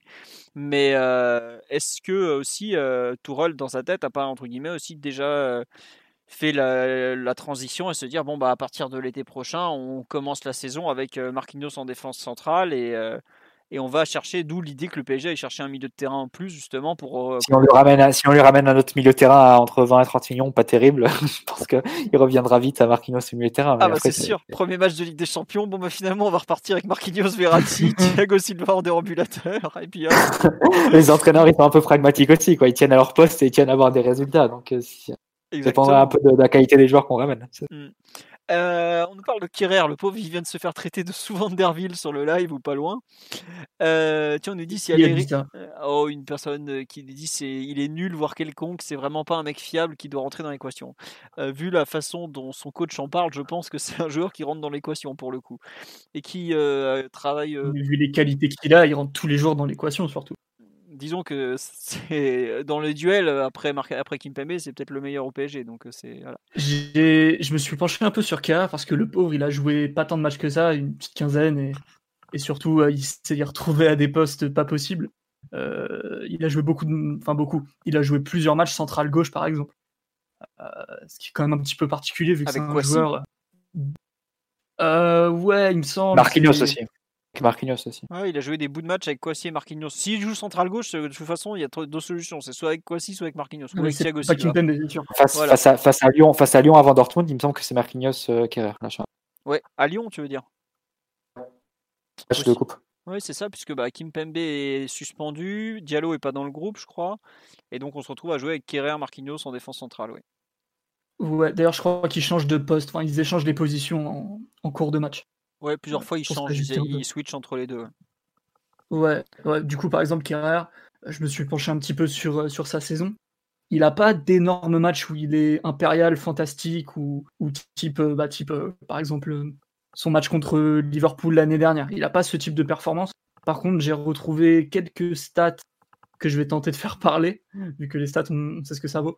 Globalement, il a l'air quand même en progression sur à peu près tout. Le nombre de tacles réussis, le nombre de, le nombre de duels aériens, le nombre de duels défensifs. Euh, globalement, euh, c'est vrai que malgré le, petit nombre de matchs, euh, c'est relativement encourageant. Bah, par exemple, là, je, dans les duels défensifs cette saison, il en gagne 68%. Les duels défensifs l'année dernière, il en gagne 60%. C'est pas grand chose, mais c'est pas non plus. en tout cas, c'est pas en régression du tout. C'est même plutôt. tous les signaux sont plutôt verts. Je pense que c'est quelqu'un qui a besoin de jouer une saison avec euh, clairement de la continuité, que ce soit au niveau euh, peut-être du poste, mais surtout physique. C'est pas normal à, 23 ans, 24 ans de jouer euh, une saison à 15 matchs. Mais lui, pour, le coup, il a des vraies qualités physiques notamment, qui sont utiles quand le niveau d'intensité s'élève. Son jeu aérien est vraiment époustouflant par moment, il est vraiment très fort, ce soit en termes de, jump, de, détente, de timing. Euh, sa vitesse de course, vu sa taille, est aussi très très intéressante. Il est vraiment très rapide. Et, globalement, on n'a pas meilleur que lui à l'heure actuelle pour boucher un côté droit dans une défense à 4. Euh, pour moi, Kerr, il faut vraiment pas l'oublier. Il faut pas s'amuser à dire des trucs du style il est nul, il est pas fiable, faut qu'on le dégage. Pour trouver un peu de sérieux. Euh, très bien pour cette touche de sérieux. Non, juste euh, finalement, il y a un truc qu'on vient de me relancer dessus sur live, c'est un peu la défense à 3. Moi, par exemple, dans l'idée, à cet instant, si je devais parier sur un, système défensif pour un futur euh, moyen terme, je voudrais voir euh, Marquinhos, euh, Kimpembe, Marquinhos, Kirer, par exemple. Mais par contre, c'est là où je trouve que en fait, euh, Kimpembe est à la fois une force, enfin un joueur difficile à bouger de la défense à 4, mais qui est vraiment problématique sur la défense à 3, c'est qu'il a beaucoup beaucoup de mal sur la défense à 3. Quoi. sa gestion de la largeur, par exemple, je trouve que Kimpembe t'empêche presque de jouer avec une défense à 3. Et, tout à l'heure, on évoquait un peu le fait que certains euh, problèmes sur le, poste de central droit d'une défense à 4, savoir, enfin moi c'est moi qui en parlais, le, manque de densité physique sur ce poste-là parce que Silva est sur la fin. Mais par exemple sur une défense à, tu joues avec une défense à 3, le, problème de Kimpembe de la largeur, je trouve il est, enfin il est pratiquement rédhibitoire en fait quoi. Et ça c'est pas, je trouve que il y a quand même un entre guillemets, t'as pas, j'ai l'impression que t'as pas de solution miracle ou de solution euh, bah, on parle un peu de fiabilité tout le temps, mais je trouve qu'il n'y a pas vraiment de solution fiable sur, sur l'un ou l'autre des dispositifs en fait. Parce que bah, à moins de faire repasser Kerrer axe gauche, mais c'est pas son meilleur poste, de faire jouer je ne sais qui dans, l'axe et Marquinhos sans, central droit, je trouve qu'il y, a un vrai souci. Et on l'a encore vu à Dortmund, le problème de, Kim Pembe stopper gauche, c'est qu'il y a. Bah, voit qu'il connaît pas le système, on voit qu'il connaît pas le poste, on voit qu'il a du mal à assimiler tout ce qu'il doit faire, ce qu'il doit pas faire surtout. Euh, c'est vraiment c'est gênant. Et pareil, le mettre central, central d'une défense à 3, est-ce que c'est une bonne chose? Je suis pas sûr. Ça voudrait dire que c'est Marquinhos central droit, Kerrer central gauche. Enfin, j'ai vraiment des, j'aime cette idée de défense à 3, notamment pour inclure Kerrer qui est un joueur de duel et qui lui pour le coup c'est à peu près bien géré sa largeur et qui justement permet de switcher facilement d'une défense à 3 à une défense à 4 qui pour le ça c'est vraiment bien, ça t'apporte pas mal de choses en cours de route. Mais euh, voilà, oui, Kimpembe a fait des matchs centrales d'une défense à 3, je sais plus lequel c'est mais il en a fait plusieurs pour le coup, il y en a au moins deux ou trois de mémoire. Mais voilà, euh, je sais pas ce que vous en pensez justement sur l'idée de la défense à 3, est-ce qu'on a est-ce qu'on a les joueurs vraiment pour le faire, vous trouvez? Je sais pas. As la solution, la solution intermédiaire, Philo, c'est ce que les Italiens appellent la défense à 3,5. C'est-à-dire la défense qui a 3 en phase de relance et la défense qui passe à 4 en défensive. Parce bah, que Tourelle avait un peu mis en place l'an dernier au final. Dernier, plusieurs. Oui, mais euh, souvent avec Marquinhos qui revenait entre les centraux, on l'a pas souvent vu que ça. Il me semble que défense avec le, défenseur, des défenseurs latéral pardon qui recentre. Bah, la finale de Coupe de France avec Dagba un peu, tu vois. Euh, ah, ça a été un peu la fin de saison. Même cette saison avec Kurzawa par moment ou Bernat, on l'a vu un petit peu. mais c'était plus dire, l'animation les ajustements avec, euh, avec euh, un, un, latéral conservateur et un latéral ailier. Il revenait pas vraiment en position de défenseur central. Il revenait pas vraiment en position. C'était un, peu plus particulier, mais c'est ce qui ressemble peut-être le plus cette, cette saison on l'a fait, on l'avait fait avec l'arrière gauche, donc euh, est-ce qu'on pourrait pas le faire avec l'arrière droit du coup? Non, mais c'était. Ça permettrait de, couvrir les deux, les deux questions que tu soulevais, Philo. Ça permettrait d'avoir Kerrer en défense centrale et Kim Kimpembe qui serait en, en peur droit d'une défense, à, peur gauche pardon, d'une défense à 3 seulement pour euh, pour utiliser sa, capacité à franchir des lignes balle au pied et relancer. Pour autre, on défendrait à 4 dans un système qui lui est plus familier, même si ça lui pose aussi des problèmes cette question de la, la gestion de la largeur. On a suffisamment parlé des, la doublette avec Bernat qui. Voilà. Euh, parce que là, ça, fera, peut-être la transition avec latéraux. non, non, mais là ça, là ça, fait une heure qu'on parle que des défenseurs centraux quand même. Et on se rend compte. On n'a pas, on pas abordé le gros, le gros morceau qui sont les latéraux. Euh, réservez votre nuit. Là, euh, je peux vous dire qu'on sera là pour le réveil des enfants d'Omar demain matin encore. Il hein, n'y a pas de souci. Hein. déjà, le coucher, on n'est pas sûr d'être encore là. on sera là pour le Nesquik du, de 7h de matin. je peux vous dire que le Nesquik du petit, on sera là. Hein. Non, mais ouais, euh, sur. Omar, un peu sur la question de la défense à 3, par exemple, tu tu en penses quoi tu, de ton côté, par exemple? Outre la oh, solution de Mathieu, euh, excuse-moi. Non, c'est sûr qu'on a vu, euh, on a vu les, les, limites au poste de, de chacun des, des, trois défenseurs qu'on a cités, Kipembe, Kerrer et, et Marquinhos dans, les, dans la défense à 3. Après, je pense qu'aussi ils sont très tributaires de l'animation en, devant eux qui est, qui est pas optimale à mon sens pour, euh, pour défendre à 3 compliqué dans, dans cet état de fait parce que je pense que pour la défense à 3, il faut vraiment des joueurs qui ont des repères, euh, enfin qui, qui, puissent défendre ensemble les, les yeux fermés. C'est difficile de, de l'improviser avec des joueurs qui, qui vont de poste en poste et de système en système, de système en système au, au gré des semaines. Donc ça rend ça rend l'évaluation un peu un peu compliquée, mais c'est sûr que que Kipembe n'ayant pas n'ayant pas une vitesse euh, super, euh, super prononcé, euh, ayant un tempérament euh, qui est plutôt envie d'aller de l'avant et de prendre et de prendre des risques à la relance, c'est compliqué de lui de, de le cantonner à un, couloir gauche quoi. Oui, donc en fait c'est pas possible. Bah là, enfin faudrait prendre le pari de Enfin, si, si Tourol voulait, voulait faire ça, je pense qu'il faut les fixer et plus les bouger pour qu'ils fassent euh, bah, peut-être une quinzaine de, matchs ensemble et, qu'ils puissent être fixés. Quoi. Sinon, euh, l'improviser, euh, enfin, ça demande beaucoup de flexibilité et ça joue beaucoup sur des, sur des qualités que les joueurs n'ont pas forcément montrées pour le moment. D'accord, oui. Ouais, puis en France, tu prépares très très mal les centraux à ce type de système en plus. Je pense en formation, aujourd'hui, ça doit mais là, on parle de joueurs qui, enfin, qui étaient en formation hein, comme quelques années. je suis pas sûr qu'il y ait beaucoup de centres en France dans les catégories jeunes qui jouaient avec des défenses à 3. Quoi. C'est vrai que y a un petit problème. Ah, ouais, c'est ça, il y, a un petit, un petit problème culturel de ce point de vue-là, que tu joues avec des défenses à 4 partout et que ça coûte un temps d'adaptation vraiment certain pour les joueurs français en tout cas de s'adapter. Et euh, je sais plus quel coach exactement en parlait. C'était pas, euh, c'était pas Montpellier. C'est vrai que eux ils jouent beaucoup avec des défenses à 3 C'était dans un autre club où il disait en gros euh, si un coach, j'essaierai de vous le retrouver dans le live plus tard, qui disait moi si je veux préparer une défense à 3 ça me prend deux mois minimum. Mais deux mois avant de le lancer en compétition. C'est-à-dire que je, joue, j'ai mon système à 4 et il le prépare à l'entraînement pendant six semaines ou deux mois avant de le lancer en Ligue 1. Quoi. Bah, pour vous donner une idée de à quel point c'est si peu, c'est très peu utilisé dans la formation. Avant euh, Thiago Motta qui a un peu joué en défense à 3 l'année dernière avec le 19 ou euh, cette année encore, euh, comment il s'appelle, Stéphane Roche. J'ai vu une seule génération du PSG jouer qu'une défense à 3, c'était la génération 91-92.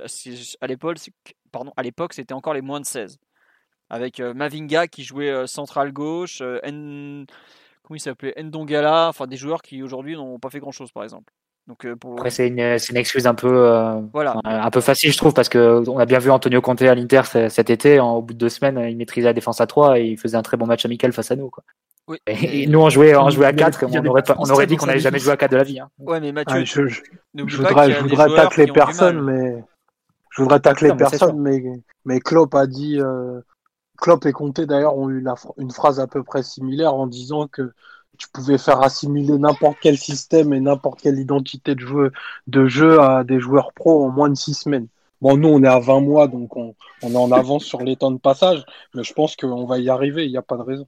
Après, autant certains se sont très bien mis à la défense à 3 sans aucun problème. Je pense, bah, tu vois, euh, Marquinhos en général n'a pas eu trop de soucis. Euh, Silva, pareil, ça s'est bien passé.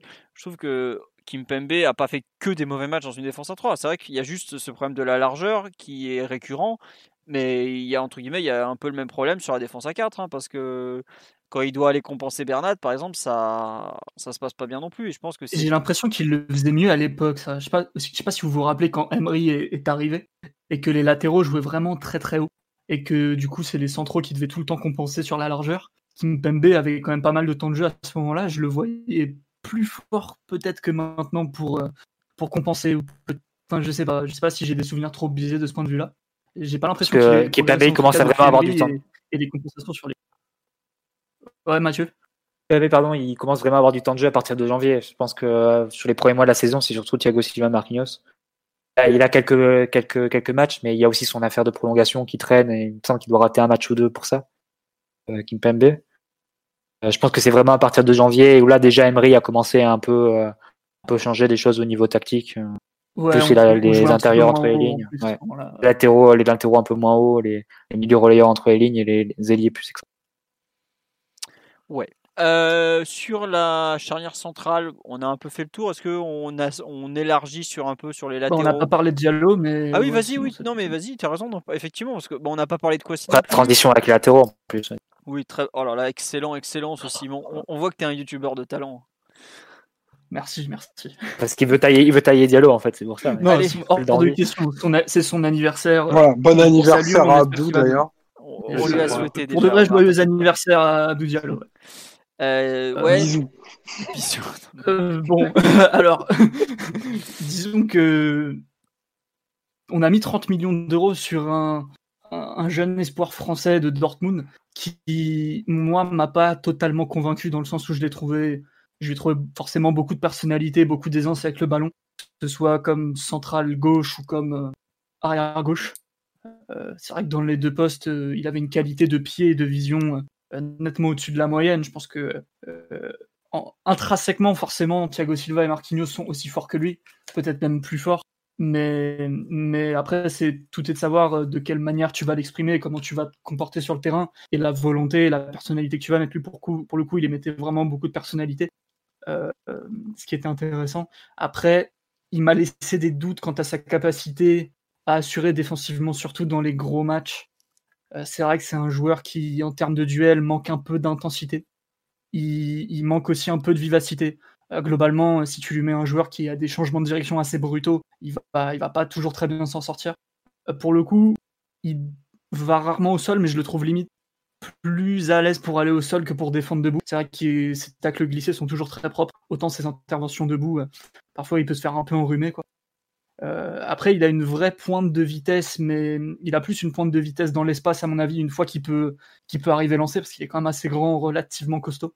Euh, alors que, disons que si c'est pour faire des accélérations sur 10, 15 mètres, si c'est pour des changements de direction, je pense qu'il est un petit peu moins à même d'utiliser sa vitesse de course. Donc euh, globalement, j'attends des progrès défensifs significatifs de sa part. Sinon, je lui vois un avenir un petit peu compliqué au Paris Saint-Germain. Euh, c'est même pas une histoire de, propension à l'erreur ou de propension euh, à la déconcentration comme certains, comme Kerrer ou éventuellement Kimpembe. Lui, c'est un manque de qualité défensive pure. Et j'espère vraiment qu'il pourra se mettre au niveau d'ici un ou deux ans. Sinon, sinon ça ressemblera à un échec, globalement. Donc, donc voilà un peu mon avis sur Diallo. Euh, il a un profil euh, un peu hybride qui, moi, m'aurait donné l'envie de le voir plus au, poste d'arrière gauche, euh, surtout au moment où Bernat n'était pas forcément super super en forme, en tout cas pas physiquement, mais disons dans, ses, dans son niveau d'inspiration individuelle, on va dire. C'est vrai que j'aurais peut-être aimé voir Diallo un peu plus souvent à ce moment-là comme arrière gauche. On l'a vu de temps en temps, il y a eu des bons matchs, des matchs plus difficiles. Donc vraiment, c'est à voir. C'est à voir sur la durée. C'est vrai que bilan mitigé pour moi. Moi, je trouve qu'il y a tu as raison de parler un peu. Tu aurais aimé le voir à gauche. J'aurais aussi moi aimé le voir à, comment dire à gauche, mais surtout dans la période où on avait décidé entre de, de fixer le latéral gauche. Je veux dire, euh, arrête de monter, c'est pas la peine. Ouais, ouais, ouais. Voilà, quand en fait quand Bernat a été indisponible et qu'on a dû faire jouer Kurzawa, c'est là où Diallo. Monaco, on l'a vu. Oui, à Monaco. Diallo a eu des blessures en plus. Deuxième match, le deuxième match face à Monaco. Euh. Oui, mais c'est. On gagne 4-1, euh, je crois. Voilà, mais je trouve. Le premier match, on fait les ajustements et jouer. voilà, bah, justement, c'est dommage qu'il se blesse à ce moment-là parce que euh, je pense qu'il a... il avait peut-être euh, de, quoi faire son trou vraiment dans l'équipe, dans ce rôle un peu. Bah, de faux, faux arrière, enfin de faux arrière gauche à moitié centrale gauche. enfin, est-ce que je veux dire un peu ce rôle où on lui demande surtout d'être bien positionné défensivement. S'il peut envoyer une bonne passe, et il, en est capable de le faire. Pour lui, il a, il a de vrai, il a montré. Je trouve que là où il a été le plus positif, et peut-être où je l'attendais le moins, c'est dans sa qualité de relance. Autant défensivement, je rejoins Simon. Il y a eu quand même des, des problèmes de, de, vitesse, notamment dans les duels. Euh, je trouve qu'il en a perdu euh, plus que plus que ce que je pensais. Alors que pourtant, Bundesliga a quand même beaucoup de duels et il s'en sortait bien. Euh, je l'ai trouvé un peu juste à ce niveau-là à Paris. Bon, on va voir sur la durée, mais ouais, euh, en tant que arrière gauche comme ça, qu'on lui demandait de pas trop monter, ça aurait peut-être pu être très intéressant. Après, c'est un moment où on jouait euh, comme ça parce que euh, à droite on avait que Meunier aussi, donc on pouvait on pouvait laisser à Meunier la liberté pour monter. Faut voir aussi comment il va s'adapter par rapport à Neymar sur le côté gauche. Enfin, je trouve que cette comment on a fixé l'arrière gauche, à savoir ne, pas trop monter à partir de, fin mi-janvier, fin janvier, est-ce que c'est définitif ou pas? Si c'est entre guillemets un truc définitif, euh, c'est peut-être effectivement, il a peut-être un vrai bel avenir comme arrière gauche, parce qu'en centrale gauche, pour l'instant, bah, je trouve que Kim Pembe a tout simplement montré qu'il était meilleur que lui. Quoi. C'est, c'est pas, c'est pas humiliant. Hein. C'est quand même, on parle d'un joueur international qui a des références au PSG, donc c'est pas rien. Mais euh, je pensais qu'il, euh, qu'il serait peut-être un peu meilleur défensivement. Et je le pensais peut-être moins, moins intéressant avec le ballon, par exemple. Je sais pas si Mathieu. Alors, tu, ou Simon, juste, tu, juste pour finir sur le passage de, de l'Allemagne à la France, parce qu'il est vrai qu'il c'est vrai qu'il a changé de championnat. Alors j'ai les stats sous les yeux. L'année dernière en Bundesliga, les duels défensifs, 66% de réussite. Cette année en Ligue 1, 59% de réussite. Euh, les tacles, l'année dernière en Allemagne, 78% de réussite. C'est beaucoup. C'est vraiment très bien. Cette hein. année, 66%. Euh, c'est vrai que, encore une fois, on, les stats, ça veut pas tout dire et il faut les prendre avec des pincettes et du recul. Mais en tout cas, il n'y a pas d'amélioration statistique de ce point de vue-là. Il n'y a que sur les duels aériens où il est à 60% sur les, les deux saisons et, c'est très très constant. Ouais, mais enfin, as même une. T'as raison de dire qu'il était plus à l'aise défensivement en Allemagne. moi, déjà en Allemagne, je le trouvais, je le trouvais pas forcément impérial. au moment où Dortmund était vraiment très fort en début de saison, je trouvais que Diallo était peut-être le, le joueur le moins fiable de l'équipe. Voilà. Oui, après, la Didiou sur live qui supporte le Borussia, elle nous dit pour avoir vu Diallo latéral gauche, j'ai jamais été très convaincu. Mais je suis d'accord que c'est pas un latéral qui va monter tout ça. Mais dans le, rôle qu'on avait donné à notre latéral gauche, à savoir un rôle beaucoup de couverture, de, protection, là, ça lui était vraiment adapté. Après, c'est sûr, quand il devait arpenter le couloir, il aura jamais la qualité de Bernat ou de Kurzawa pour attaquer. Hein. ça, il n'y a pas de doute là-dessus. Je sais pas, Mathieu ou Omar, ce que vous en pensez un peu sur ce profil Diallo qui est particulier entre central et latéral? Qu'on n'arrive pas forcément totalement à exploiter, non? Paradoxalement, on retient peut-être de sa saison une action en particulier, c'est en position de, latéral gauche et en position offensive. Son centre pour Neymar euh, sur le fameux but face à. d'ailleurs. face à Strasbourg. Bon, quand même, il brosse bien, il le brosse bien. Il, le met un peu dans le dos, mais. Ouais, il le met derrière, mais bon, il le brosse quand même. L'enroulé, l'enroulé est, l'enroulé est spectaculaire. Euh, beaucoup, beaucoup d'effets dans le ballon, mais il a un bon pied de toute façon. La zone est bonne. Hein. Monsieur DTN ce que tu disais, Philo, euh, sur. Euh, c'est vrai qu'on a bloqué l'arrière gauche, mais on l'a moins fait quand Carrère est revenu à droite.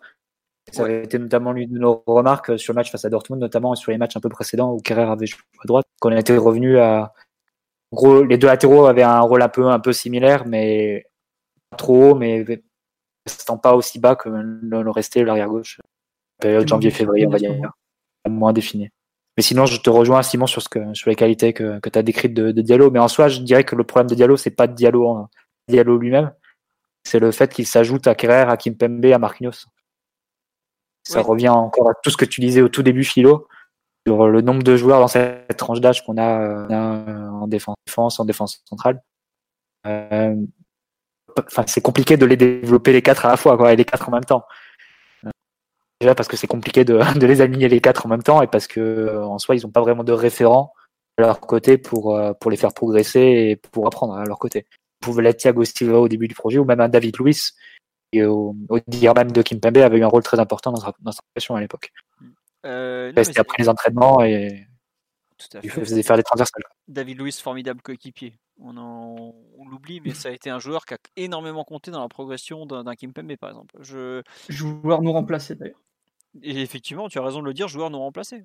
Euh, dans, un, dans son profil. que ce euh, soit numériquement, mais que ce soit dans son profil dans l'effectif. Son âge aussi. Là, il vient d'avoir 33 ans, ça veut dire que pendant euh, encore. 27 28 ans quand il vient pu... Ouais, c'est ça, c'était un joueur d'un âge très intermédiaire et, ça nous manque aujourd'hui. Bah D'ailleurs, c'est pas pour rien que les pistes dont les noms ressortent en défense centrale sont des joueurs. Bah, Koulibaly, il a quoi 28 ans de mémoire ou un truc du genre hein, C'est ah, pas... un joueur comme ça affirmé que, que tu prendrais la force de l'âge correspondrait très bien en termes de, profil, euh, euh, comment dire, de statut de joueur, entre guillemets. C'est vrai que sur les dernières saisons, tu as pris Diallo, tu as pris Kerrer, qui s'ajoutait donc à Marquinhos et Kipembe, sur lesquels tu avais déjà visé euh, les, saisons précédentes.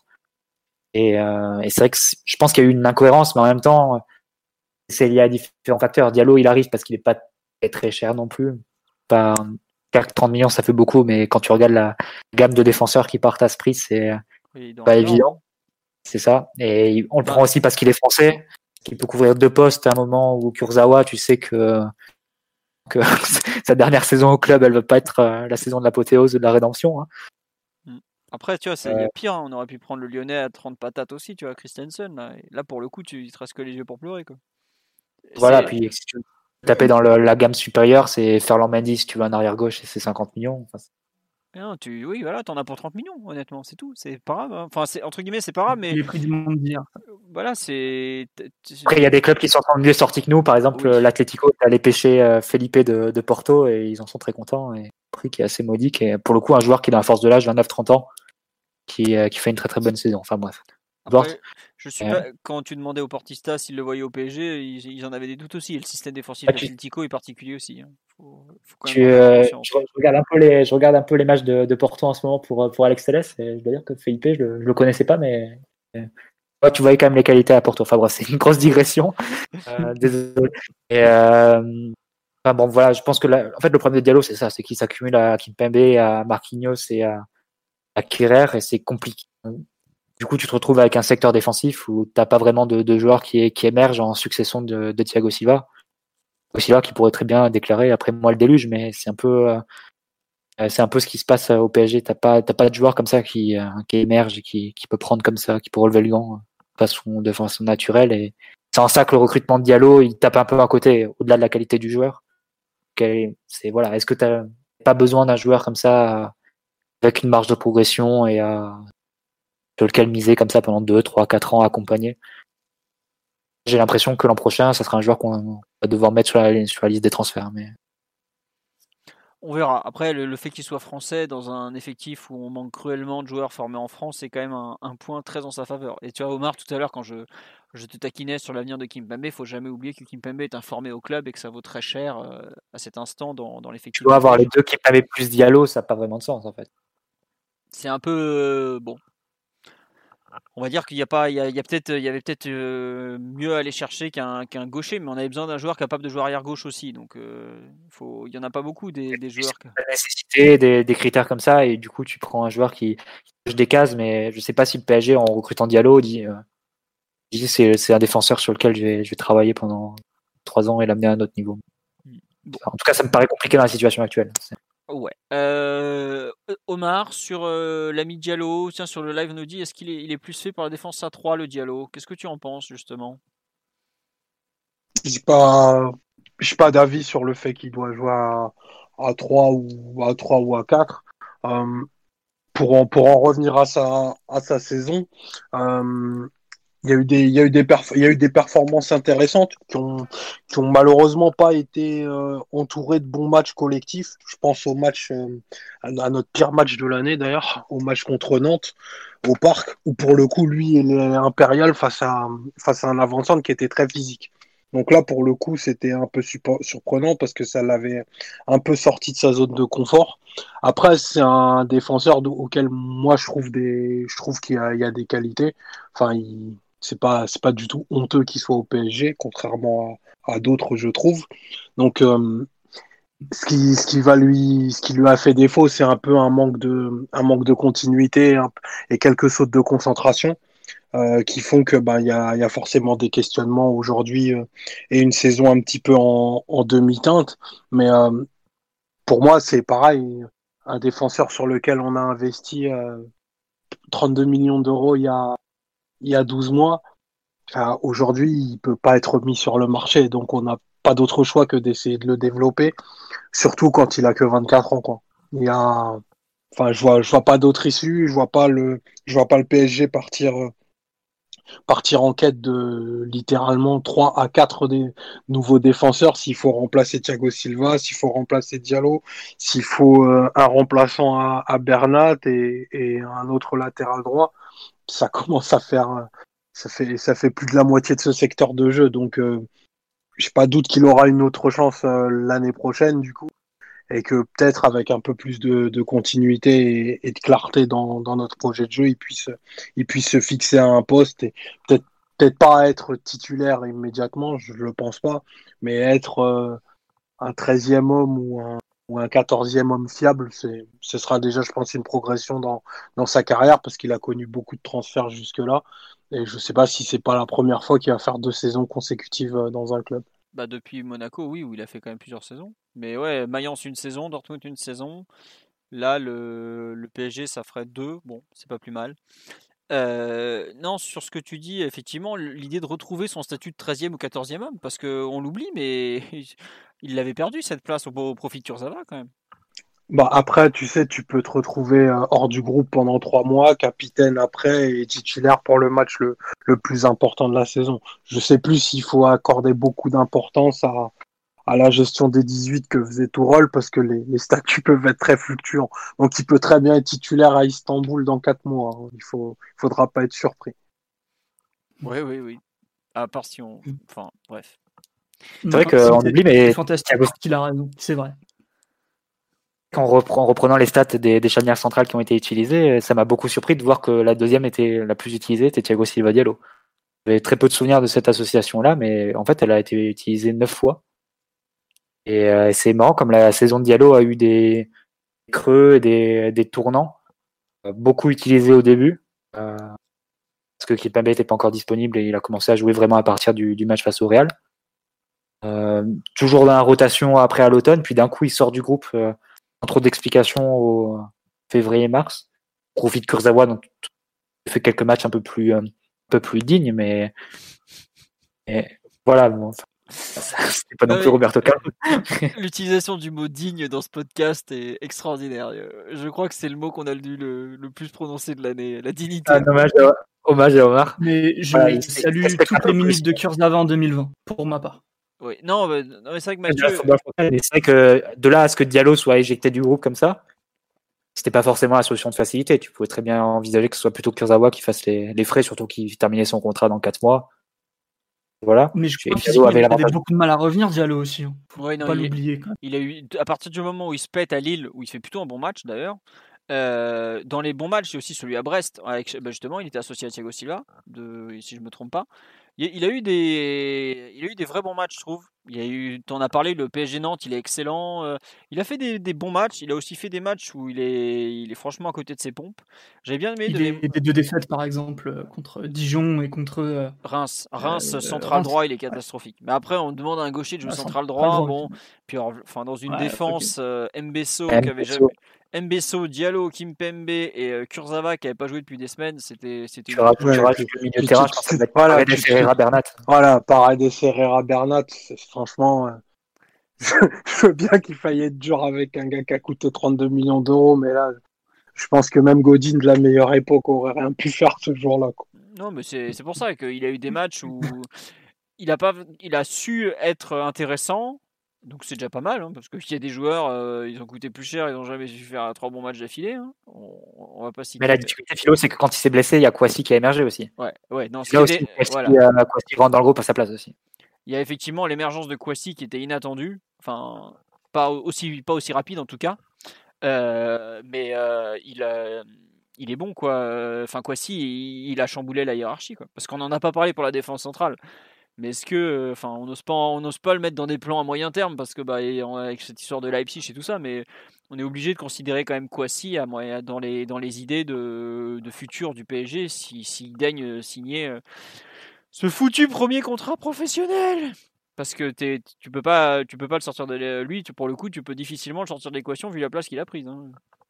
C'est c'est un joueur qui, qui compte. Mais bon, on va éviter de s'attarder sur lui puisque la situation contra- contractuelle fait qu'il est plus proche de la sortie que, que d'autres choses.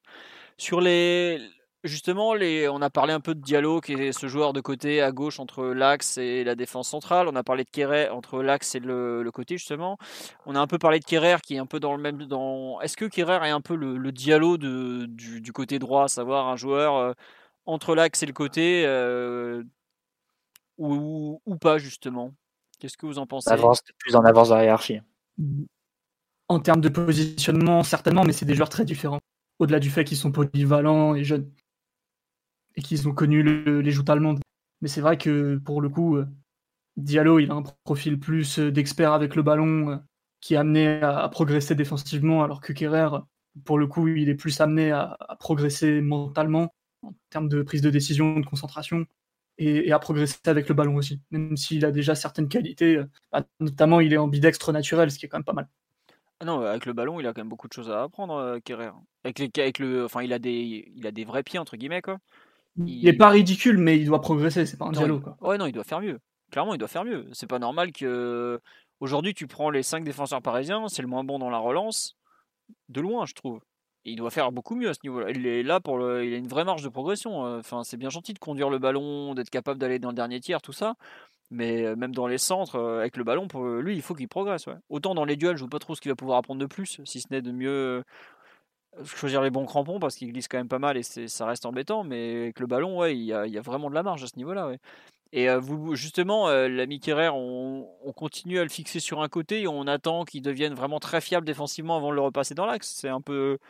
Est-ce que c'est pas le plan de développement rêvé pour lui? Je sais pas euh, si Mathieu ou Omar sur, euh, sur notre Allemand de Gelsenkirchen.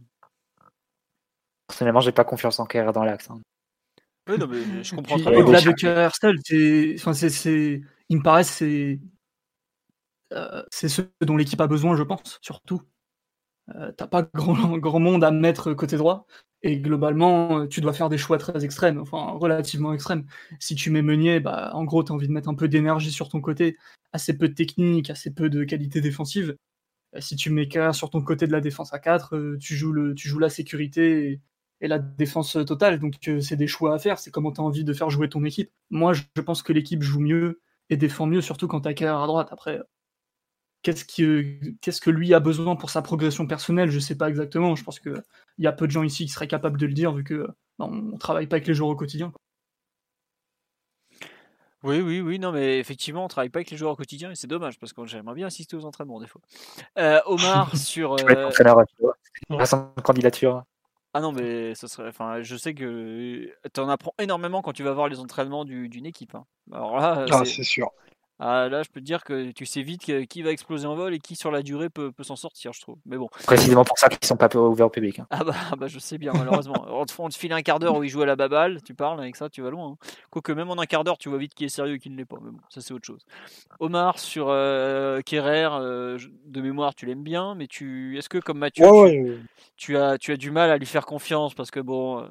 Un défenseur allemand, ça n'aura jamais la noblesse italienne, tu le sais comme moi. Ah, puis en plus, Mathieu, un, défenseur qui a moins de, un moins de 34 ans, c'est un peu compliqué pour lui. Donc, euh, forcément. 35, il veut les jeter à la poubelle.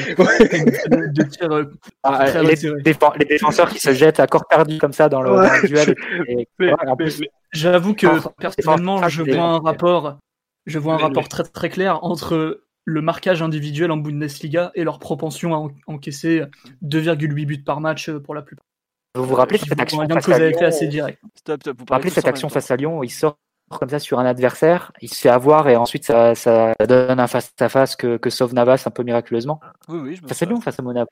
Non, c'est à Lyon, à Lyon, mais je crois que c'est en Coupe de, coupe de France. de France. c'est la charnière noire qui doit se ce soir-là.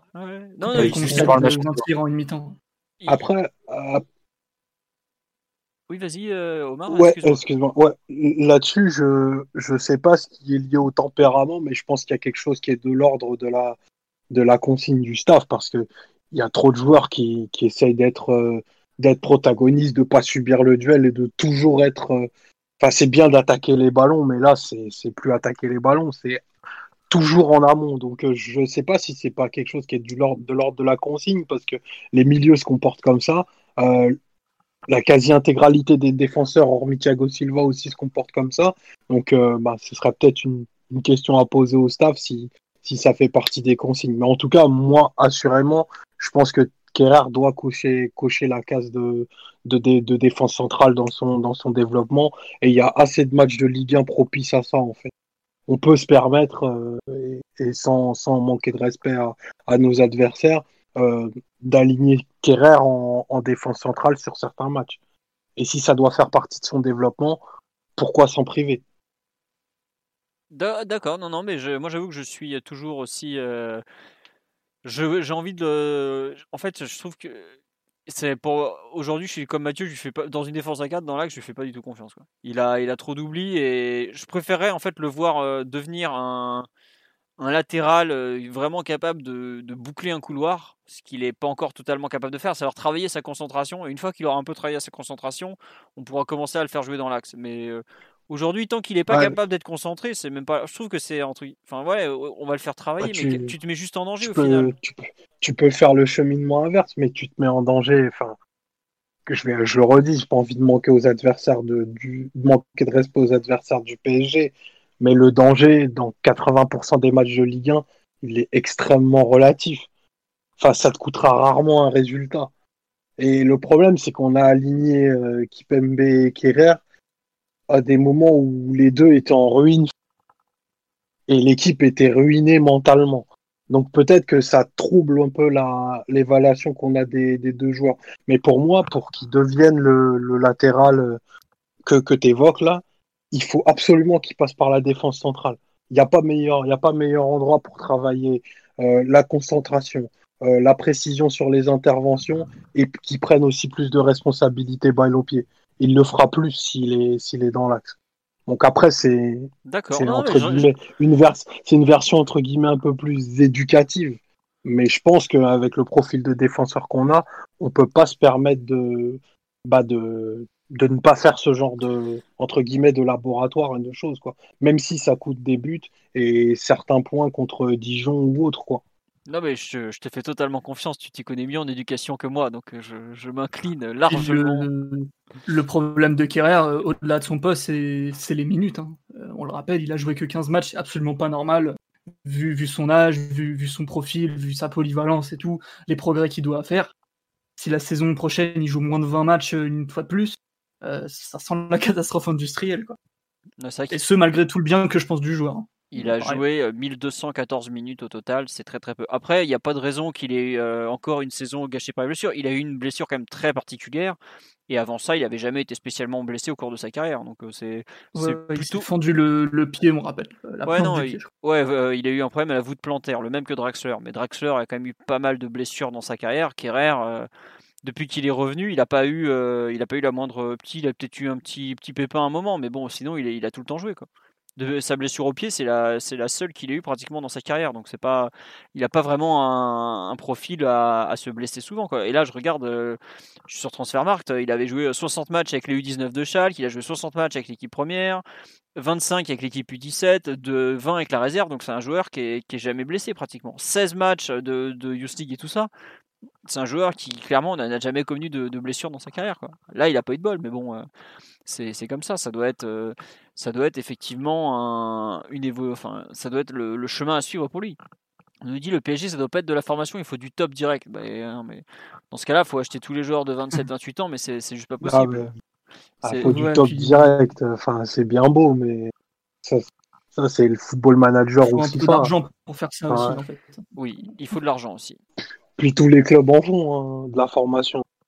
Tu prenais l'exemple de Varane. Varane, il a regardé Pépé Ramos jouer pendant trois ans et demi. Quoi. Ben, ah, c'est au départ derrière Varane, Ramos, euh, euh, Ramos, Pépé, Carvalho et Raúl Albiol au départ. Il était cinquième. Hein, il, est venu, il est venu cinquième. Donc, euh, des ah, joueurs, mais t'as vu la, gamme de joueurs qu'il y avait devant lui? Ah bah oui, énormément. Ricardo Carvalho qui était en fin de carrière aujourd'hui au PSG. C'est des maîtres. Je suis, là-dessus, je suis entièrement d'accord avec toi. Et c'est ce qui nous manque d'un référent, euh, pour reprendre le, propos de, que vous avez dit tout à l'heure. On va se débrouiller autrement. On va se débrouiller autrement. Bah après, oui, il apprendra en faisant des erreurs. Hein. après, euh, tu, tu l'as dit toi-même, euh, en Ligue 1, tu peux te permettre de faire des erreurs. Regarde, la charnière Kimpembe Kirer, elle a fait pas mal d'horreurs, je dirais. C'est même plus des erreurs, c'est des erreurs à ce niveau-là. C'est Pourtant, bah, elle continue d'apprendre, elle, fait... elle grandit, tout simplement. Mais c'est vrai que cette histoire d'avoir euh, soit des joueurs de 24 ans, soit des joueurs de 35, c'est une aberration et ça montre à quel point la politique sportive a été défaillante pendant des années. Parce que jamais tu dois te retrouver avec 10 ans d'écart entre ton premier défenseur central et ton deuxième. Il n'y a... pas de. D'un point de vue expérience, d'un point de vue, enfin surtout quand on sait à quel point expérience compte en Ligue des Champions, ça montre bien que tu t'es perdu euh, d'un point de vue sportif, euh, sportif un moment. Euh, sur le poste de latéraux, effectivement, on nous parlait de qu'est-ce qu'on fait de, du petit Dagba, par exemple? Est-ce qu'on le laisse grandir dans, tranquillement qu'on, qu'est-ce qu'on en fait à ce niveau-là? Je sais pas qui, Simon, si tu veux en parler avant, toute la situation sanitaire qu'on rencontre, moi j'avais entendu que le club aurait pu être disposé à, vendre Dagba pour bah, les raisons habituelles. C'est globalement le centre de formation qui, qui nous permet de, rester euh, dans les clous financièrement. Euh, à l'heure actuelle, je ne sais pas si ça vaudrait vraiment le coup de, de, le laisser partir, parce que globalement, t'en tireras pas grand-chose et ça reste euh, un joueur français formé au club et tout ça, tout ça, donc ça reste utile. Lui, pour le coup, il a un vrai profil de latéral de défense à 4, relativement complet. Lui, on sait que ses problèmes, c'est plus euh, physiquement, dans la puissance, dans, le gabarit et dans la fiabilité, vu qu'il a tendance à, se blesser trop régulièrement, trop souvent. Lui, euh, lui c'est pas acquérir.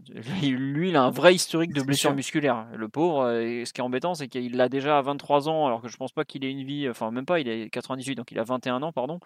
Euh, il n'a pas une vie spécialement folle folle et il a vraiment des, soucis récurrents de, fiabilité physique. Oui. Vas-y, excuse-moi. Ouais, musculaire notamment. Ouais. au niveau des cuisses et tout, ça pète régulièrement. Donc à voir. Euh, je pense qu'il devrait rester au club, faire une saison de plus. Euh, ça reste un joueur pas inutile et pas inintéressant. Moi, j'aime bien quand il joue. Hum, au niveau de la concentration, au niveau de la fiabilité défensive, je le trouve, euh, je le trouve assez fort, assez, assez fiable, assez ordonné dans sa manière de jouer. Donc forcément, défensivement, il n'a pas le, l'exubérance de Kerrer et, offensivement, il n'a pas le, le, côté un peu foufou de Meunier. Mais ça reste un joueur utile qui peut jouer sa quinzaine de matchs et en n'étant pas ridicule du tout. Donc, euh, vu la situation actuelle, je pense qu'on est reparti pour euh, une nouvelle saison avec lui. Et, et tant que son physique tient, il faut qu'il joue, à mon avis. Enfin, faut faut qu'il profite des minutes qu'il a pour donner le, le maximum, en tout cas. Euh, lui, pour le coup, sa situation reste assez simple. Il faut pas qu'il soit blessé, il faut qu'il ait un minimum de minutes pour pas être totalement hors du coup. Simon, c'est que l'an prochain, tu n'as plus la Coupe de la Ligue. Ah, c'est vrai. euh, monopolise 4 matchs, mais les 4 matchs qu'elle monopolise la Coupe de la Ligue, le, le vrai sujet, c'est surtout que ça te donne 4 semaines où tu n'auras plus que 2 matchs dans la, dans la semaine et plus 3. Donc, euh, a priori, moins de, moins de rotation et moins de turnover. Parce que quand tu as 3 matchs dans la semaine, forcément, il y a un gros turnover qui s'effectue parce que tu fais pas enchaîner les joueurs 2 ou 3 matchs. Et l'autre sujet, c'est que euh, actuellement, on a 11 défenseurs dans l'effectif. Pour moi, ça me semble, euh, ça me trop. Aujourd'hui, si tu recrutes un latéral droit, tu te retrouves donc avec Kerrer, avec ta recrue, avec Dagba. Honnêtement, j'ai du mal à saisir l'intérêt, sa- sachant que normalement, dans une saison euh, normale, tu utilises que 7 joueurs en défense et puis tu as un huitième généralement pour faire le nombre, généralement un jeune ou un joueur plus en marge de l'effectif. Et avoir gardé comme ça une dizaine de joueurs pour, euh, pour un nombre de matchs qui va être réduit prochain, c'est pas trop. Honnêtement, euh, ça dépendra Ouais, des mais offres, tu c'est peux rien sûr, mais tirer de. Euh, s'il y a aucune offre, bah, tu gardes, c'est sûr. Mais surtout qui te, qui, qui coûte pas du tout cher en, en salaire. Si tu as la possibilité, la possibilité d'en tirer une dizaine de millions d'euros, c'est une vente qui, euh, qui est naturelle. Après, t'as, t'as, enfin, c'est une vente naturelle, mais là encore, euh, Kota formé au club, il, il rend bien service, tu vois. Parce que t'as 11 Ah, Philo, la, question des, des, des formés au club, elle se pose que cette saison. Pourquoi? Parce qu'on a un effectif qui est démesuré en termes de nombre. C'est la première fois sous QSI qu'on a autant de qu'on a autant de joueurs euh, d'équipe première. Euh, la question sous euh, c'est la première génération QSI, sous Ibra et tout ça, alors qu'on avait que des étrangers, elle se posait jamais parce qu'on avait 20 joueurs dans l'effectif. Complété, on mettait 4, quatre formés au club de la réserve, là, ou du U19 pour, Non, pour mais- compléter les listes. À l'époque, très bien revenir à ce modèle-là. hein. Euh, Non, mais à l'époque, tu avais quand même beaucoup de, de- de joueurs formés en France, malgré tout, qui complétaient. Là, euh, tu vois, par exemple, de- à une, une époque, tu avais des Jalais, des Matuidi, euh, comme il s'appelle, même Rabiot qui commençait à faire son trou. Tu avais Dernière plus- saison blanche, tu l'as pas, ça. bah, t'as la dernière saison de Blanc, enfin, je t'avoue que j'ai plus effectif en tête, mais je trouve qu'il y a eu pas mal. de- Aurier, Aurier, Kurzawa et puis Stambouli Matuidi, c'est tout. Bah, c'est déjà plus qu'aujourd'hui, Mais il y a beaucoup de jeunes encore. T'as Ogenda, Augustin et toute la fine équipe. Là. Et voilà, mais après, tu Et complétais avec des et tout. euh, Kimpembe à l'époque, et etc. Ouais, Et, mais euh, moi, je trouve que la, question.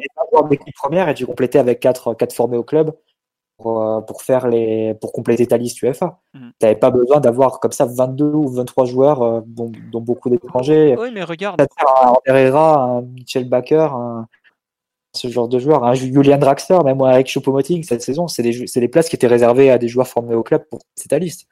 bah, pas je- besoin d'avoir 5 joueurs comme ça. euh. Ouais, mais là, regarde, tu vas déjà perdre très probablement Kurzawa qui est informé en France et tout. Euh, je sais que l'an dernier, par exemple, ça faisait partie des critères de recrutement de Leonardo parce qu'ils se rendaient compte qu'ils étaient justes et de ce qu'on en sait, c'est toujours un critère le fait de le former en France et tout ça. Donc, je suis pas sûr que, sachant qu'en plus au, per- au poste d'arrière droit, on va peut-être on va peut-être perdre Meunier. Est-ce qu'on aura de quoi acheter un nouveau joueur? Je suis pas. Je sais que toi, tu es pour, enfin entre guillemets, tu es pour la vente de Dagba s'il y a une bonne offre. Moi, je, je comprends très bien l'idée de comment dire de, de, Après, C'est de- un raisonnement dans la, la construction de l'effectif en fait. C'est Oui, garder oui. Dagba pour faire en troisième, troisième arrière droit pour qu'il joue 5 matchs l'an prochain. Euh, après, c'est sûr que s'il n'y a pas d'offre, bah, tu gardes, c'est évident. Et globalement, enfin, et pareil, je vois pas l'intérêt hein, de garder un effectif aussi chargé. C'est la première fois ce QSI qu'on a dû exclure un joueur de la Ligue des Champions. hein. Jamais arrivé euh, qu'on ait autant, qu'on ait trop d'étrangers, qu'on avait un effectif qui était disproportionné cette année, C'est vrai.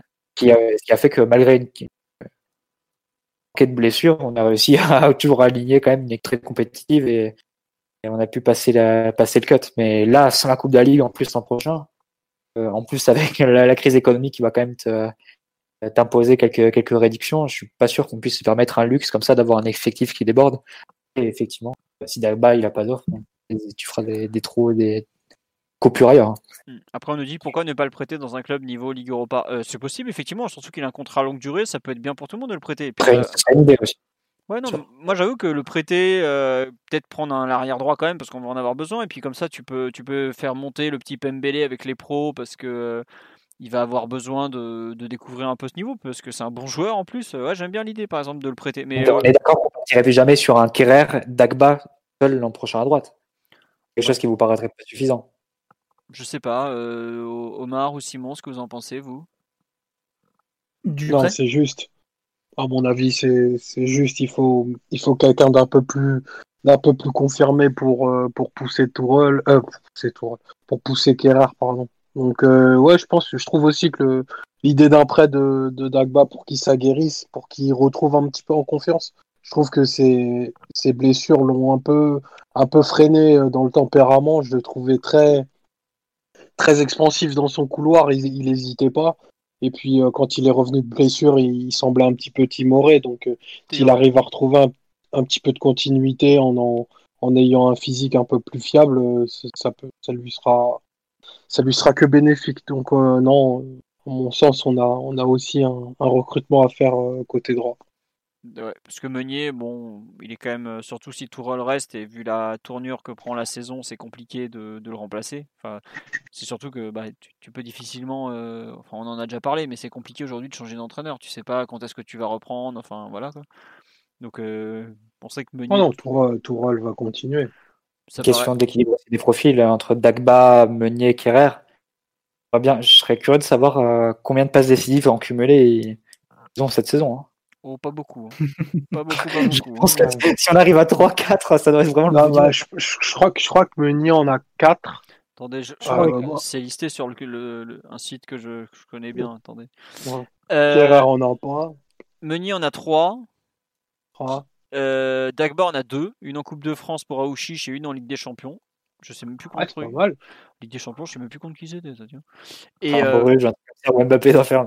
Ah ouais, ouais, ça doit être euh, effectivement, je sais plus. Bon bref, voilà. Donc 2 euh, et 1 et Kerrer il en a 0. Kerrer il a mis que des buts lui par contre. Il a mis des gros coups ah, de tête. C'est plus que un but il a mis. C'est plus que c'est plus que Nelson Semedo. Hein. du, du, du, respect pour ça.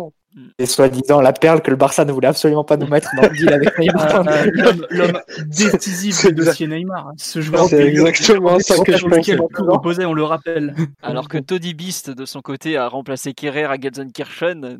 Faudrait pas, tu vois, qu'on l'oublie non plus, hein, mais bon. Euh, on nous dit Meunier c'est le meilleur offensif sur les oui sur le, la poste d'arrière droit oui c'est le plus à l'aise offensivement c'est pas et pourtant c'est pas un crack cette saison Meunier hein. il est il a quand même pas fait une excellente saison d'un point de vue offensif. Il a été, il est capable de beaucoup mieux, ne serait-ce qu'en termes de, de but. Bah, il a mis un but et on peut, il fait un but de passe D. Enfin, pour je pense qu'il peut pas faire mieux. de quoi, euh, Mathieu, sur Bernat, oui? Tu vois Bernat d'un côté et l'apport des autres euh, à droite. Et je sais que Bernat, enfin Bernat, c'est même pas la référence ultime au poste, à ce poste en Europe, mais qu'il y a un, un déséquilibre qui est quand même trop, trop important et qu'il faut compenser cette euh, c'était d'une manière ou d'une autre. Et le statut quo. Je qu'on va recruter un arrière gauche de classe. Euh, juste pour comparer. Non, mais à lui seul, Bernat, c'est 7 passes décisives cette saison. C'est plus que je pense tous les autres euh, additionnés. Quoi. Et pourtant, c'est pas. 3 et 2 tout à l'heure. dit 3 et 2 tout à l'heure. Donc. Oui, voilà, mais Kurzawa en fait 3, euh, Meunier en fait 3, et donc l'ami. ouais, donc c'est presque autant, pardon, presque. Voilà. Mais ça, ça en dit long quand même sur la répartition des, des comment dire des, des, passes décisives et de la qualité des joueurs euh, enfin la qualité offensive des joueurs de côté parce que ça je trouve que ça en dit beaucoup sur l'insuffisance offensive de Meunier par rapport à ses qualités naturelles parce que il a je pense qu'il a fait des saisons où il a dû mettre 6 euh, 7 buts et faire autant de passes D. Là on en est très loin. Il était avantagé par le système. Il était tout seul dans le couloir comme il fait avec la Belgique en plus. Bah oui là il avait il avait le couloir pour lui. Il était bien. Lui lançait des cacahuètes de temps en temps. Il courait derrière. C'était un peu ça parce que c'était l'année dernière euh, on, passe en, défense à 3, il y a des pistons et tout, il est pas bon. Non, non, mais avec Tourelle, globalement, il n'a pas fait une bonne saison, ni la dernière, ni la précédente. Donc euh, c'est voilà, c'est comme ça. Euh. S'il était meilleur avec Emery, qui était peut-être euh, ce qui savait mieux lui parler ou je ne sais quoi, mais bref. Le la la deuxième, c'est Alves qui joue. Hein. Oui, c'est bah oui, oui. Après, souviens-toi, notre amour du double latéral était, était, régulièrement cité. Mais voilà, un peu sur le poste derrière droit, oui, t'as quand même pas beaucoup. T'as aucun qui donne satisfaction d'un point de vue offensif, par exemple. Donc c'est un peu, c'est quand même pas terrible quoi. Enfin, c'est, J'en démarre pas, je pense que Gay peut jouer quelques matchs par an comme arrière droit. Tu veux, vraiment achever Cavani et Cardi, toi? Non, mais moi je, je suis un TLS enthousiaste qui centre très bien. Donc les centres viendront de la gauche, encore une fois. Et je pense que on nous a fait, enfin dans les arrières droits qu'on n'a pas cités, il y a aussi l'ami Herrera qui a dépanné. Et bon, faut bien lui... Non, non, il, bon, à Amiens, il est quand même en, grande difficulté dans son placement. Mais euh, par contre, offensivement, bah, il met un but déjà. Et puis contre Strasbourg, il n'avait pas été ridicule pour finir le match. Il y a un autre match où il joue arrière droit. Un but sur coup de pied arrêté. Hein. Oui, oui, mais bon. Euh, On le rappelle. Il joue face à Angers. Oui, Angers, il est Tu pas mauvais. auras Voilà. pas sur le dossier Herrera. Je sais qu'il m'a but sur corner au, au second poteau. Mais il met une belle reprise plat du pied, ma foi. Une belle reprise plat du pied sur un corner. C'est le genre de but que j'aime, tu le sais. Euh, Ah, comme on pourra pas le refourguer, ce sera lui qui fera le troisième latéral droit l'an prochain. Ah bah là pour le Ah, bah refourguer, voilà. euh, ça va être ça va être coton. hein. Je, je veux pas vous le dire, je veux pas vous briser vos rêves, mais bon, euh, Puis, puis Dagba est pas vendu. Hein. C'est- Pour l'instant, c'est toujours le quatrième arrière droit de l'équipe. Quel fait. nouvel ordre. Quatrième arrière droit, neuvième mi, premier communicant. Bravo. Quatrième attaché de presse également. Bravo. On parlait tout à l'heure des hiérarchies, c'est vrai que c'est encore un poste où elle a beaucoup évolué parce qu'en début de saison, c'était Dagba qui semblait tenir la corde avec Herrera. Meunier était troisième. Et à un moment, Meunier est passé numéro un à discuter. Au tournant d'hiver, avec un système qui était plutôt fait pour, pour mettre en valeur ses qualités à ce moment-là. Puis là, Kerrer, quand il est revenu, il a, il a repris à nouveau la position de, titulaire. Je pense que ça aussi en dit long sur le fait que personne se dégage vraiment et c'est un peu, euh, on met à ce poste-là en fonction des nécessités ponctuelles de l'équipe. S'il a besoin plutôt d'un joueur euh, pour prendre le couloir, comme c'était le cas quand on joue en 4-3-3, où on a déjà un milieu assez défensif, on a besoin que les latéraux se lâchent un peu, ou bien quand on est passé en 4-4-2 et qu'on avait, on avait, on n'est plus que Meunier, là on a, on a fait le système un peu autour de lui. Quand Kerrer joue, on le fait, on le fait différemment. Un peu un poste euh, qui est une variable d'ajustement et on n'a pas trouvé encore le, le titulaire et ça, ça se traduit par une hiérarchie qui a beaucoup, beaucoup évolué cette saison. Après, je pense je pense qu'en je pense qu'en filigrane, on, on voit que Meunier a pas trop les faveurs de, de Tourelle. Parce que, tu, comme tu le disais très justement, il partait de très loin cette saison et qu'il il regagne sa place non pas sur les performances, mais sur les blessures des, des uns et des autres. Et que dès qu'il a eu la possibilité de le ressortir de l'équipe, c'est immédiatement la première des choses qu'il a fait. Et, et euh, bah, tu te retrouves à, à, tout, à, à Kerrer qui, qui passe devant. Et si la saison avait, avait continué, il y a assez peu de doute que pour tous les gros matchs, euh, Kerrer retrouvé, aurait retrouvé euh, la place qui était déjà la sienne euh, bah, depuis, depuis l'année dernière euh, dans les confrontations importantes. Donc, euh, c'est aussi de, de cet état de fait-là que je pense que, tout, que Meunier n'a pas, de, n'a pas de prolongation parce que ben, le, le staff a moyennement confiance en, en ses tout, capacités et je pense qu'ils ils sont conscients qu'il a peut-être atteint certaines limites au poste, en tout cas au PSG. Peut-être qu'il après, qu'il arrivera à déplacer ce plafond de verre ailleurs, mais là, l'histoire l'histoire semble se terminer. Quoi. Il y a aussi un l'ami Doumbé qui me rappelle un détail, c'est vrai que Meunier était suspendu pour le match retour contre Dortmund et donc forcément ça l'a fait sortir de l'équation pour donner du rythme à d'autres joueurs. quoi. Un, c'est un, c'est un truc ça a joué contre lui, c'est tout con, mais c'est vrai que ça a joué contre lui. Quoi. Après, euh, bizarrement, Meunier, euh, Trois passes décisives en 25 titularisations cette saison. C'est quand même ah non, mais c'est- une équipe qui marque 3 buts par match. C'est- Non, c'est c'est faiblichon. C'est faut voilà et puis euh, Après, quand tu, quand tu réussis un centre tous les cinq matchs, euh, je trouve que trois passes décisives, c'est une performance à féliciter déjà, Mathieu. Que- plutôt que tu le regardes comme ça, en fait. Ah, mais ces passes décisives, c'est pas des centres, hein, c'est plus des espèces de passes en retrait, en bout de course, là. Enfin, vous voyez le, le type d'action. C'est la passe à 5 mètres et ensuite Di Maria qui enroule Lucarne opposé, c'est ça Je pense que c'est exactement ça dont je parle. ouais. Merci. Non, il y a, la- il y a la. J'arrive pas à me rappeler de ses passes décisives. Après, il y a eu des fois aussi, il a donné des. Franchement, il a aussi donné des bons centres qui ont été mal, euh, mal exploités. Je pense, il y a. euh, non, jamais. C'est si pas arrivé. ça. arrête, Mbappé lui a, lui a goinfré des centres des fois. J'ai le souvenir à Galatasaray, il met un super Mbappé, centre. il est nul sur les centres. Voilà, mais bon, il- à Galatasaray, il met un super centre en retrait, je crois, à Di Maria qui tire à côté. Enfin, il aurait pu avoir plus de passes. Après, c'est sûr que sur le la qualité générale des centres est franchement pas, pas suffisante. Quoi. Voilà, c'est pas. Il doit, il doit faire mieux et euh, je pense que c'est aussi pour ça que le PSG ne se presse pas pour lui offrir une prolongation de contrat. Enfin, déjà fait mieux au PSG. Il a déjà fait mieux Ouais, au PSG voilà, la première. Compréhensible. il a déjà C'était fait une anomalie. mieux. Non, ben non, Simon, justement, c'est l'anomalie, c'est les deux saisons qu'il vient de faire, puisque avec la Belgique, il est bien meilleur que ça. Moi, je sais que je l'ai vu. Rappelez-vous le temps qu'il met face à, euh, face à Lyon, hein, là-bas, euh, la première saison sous Emery, où Cavani marque le but du 2-1. Ouais, le centre, il est parfait. Ah oui, toute l'action. Ce qu'il fait, ce qu'il fait dans le couloir à ce moment-là, c'est impressionnant. Voilà. euh, il, avait, Voilà, il avait bien, bien, centre bien, de su- bien supérieur à, à ce qu'on a pu voir. Après, voilà, peut-être que le joueur a, a lâché, peut-être que, enfin, on sait rien. Bah, il a pas l'air de vouloir lâcher. ça avec Mourinho. Non, mais tu vois, Omar, il a pas l'air d'avoir lâché puisqu'il parle, de- il continue de dire qu'il veut prolonger. Donc, euh, Oui, mais il parle, mais il y a, y des matchs aussi. Et dans les, dans les matchs, euh, il ressemblait pas à quelqu'un qui voulait avoir absolument un, un contrat de 5 ans au PSG. Ou alors il l'a montré très petitement. Quoi. hmm. après, tu sais, le, comme, tu, comme tu cites Grégory Schneider dans le texte, je peux, je peux plus rien faire là, je suis, je suis KO debout. Le problème dans le football, c'est qu'il y a des matchs. Quoi. Euh, on nous dit qu'il y a aussi Marquinhos qui peut jouer à droite. Ah bah attendez, le pauvre, il est déjà trimballé entre la défense Ah, centrale et le milieu de terrain. Ça coup. Il est très bon à ce poste, par contre. C'est les trois. Ça met l'inversion. Je pense. Marquinhos, milieu ou arrière droit, euh, très très enthousiaste personnellement. Ah non, mais nous on est pour le clonage, il n'y a pas de doute. hein. Marquinhos, vous nous en mettez un au milieu, un en défense, un à droite, il n'y a pas de souci, hein. on prend, hein, mais bon. C'est comme ça, il peut pas jouer partout le pauvre. Déjà qu'on lui demande beaucoup. euh, Quota, Simon, à mon avis? On n'a rien compris, Mathieu, ça a coupé à moitié. Ah, D'envoyer pour les quotas, peut-être pour Simon? Non, non, Ah non, oui, oui, oui. pas de retour de Serge. Allez, allez, c'est bon, stop. Je pense que la grandeur du PSG passe par, euh, par le retour de l'enfant terrible de Sevran, mais c'est certaines de mes théories dont je vous parlerai à d'autres moments. Voilà, donc pour des podcasts interdits, on fera ça une autre fois. hein. Euh, sur, euh, pour finir un peu sur un peu ce tour d'horizon de la défense en général. D'ailleurs, on a parlé de la défense, on n'a même pas parlé du gardien tellement Navas fait l'unanimité. Faut le signaler, parce que J'ai revu des images de, de sa saison il n'y a pas longtemps. Il est extraordinaire, franchement. en Champions League, ouais. Euh, impeccable, parfait, tout ce que vous voulez. On n'aurait pas pu trouver mieux et, globalement, il y aura, toujours pas mieux pendant au moins euh, deux, trois bonnes années. Donc euh, non, aucun débat sur lui parce qu'il est trop fort, c'est tout. Voilà.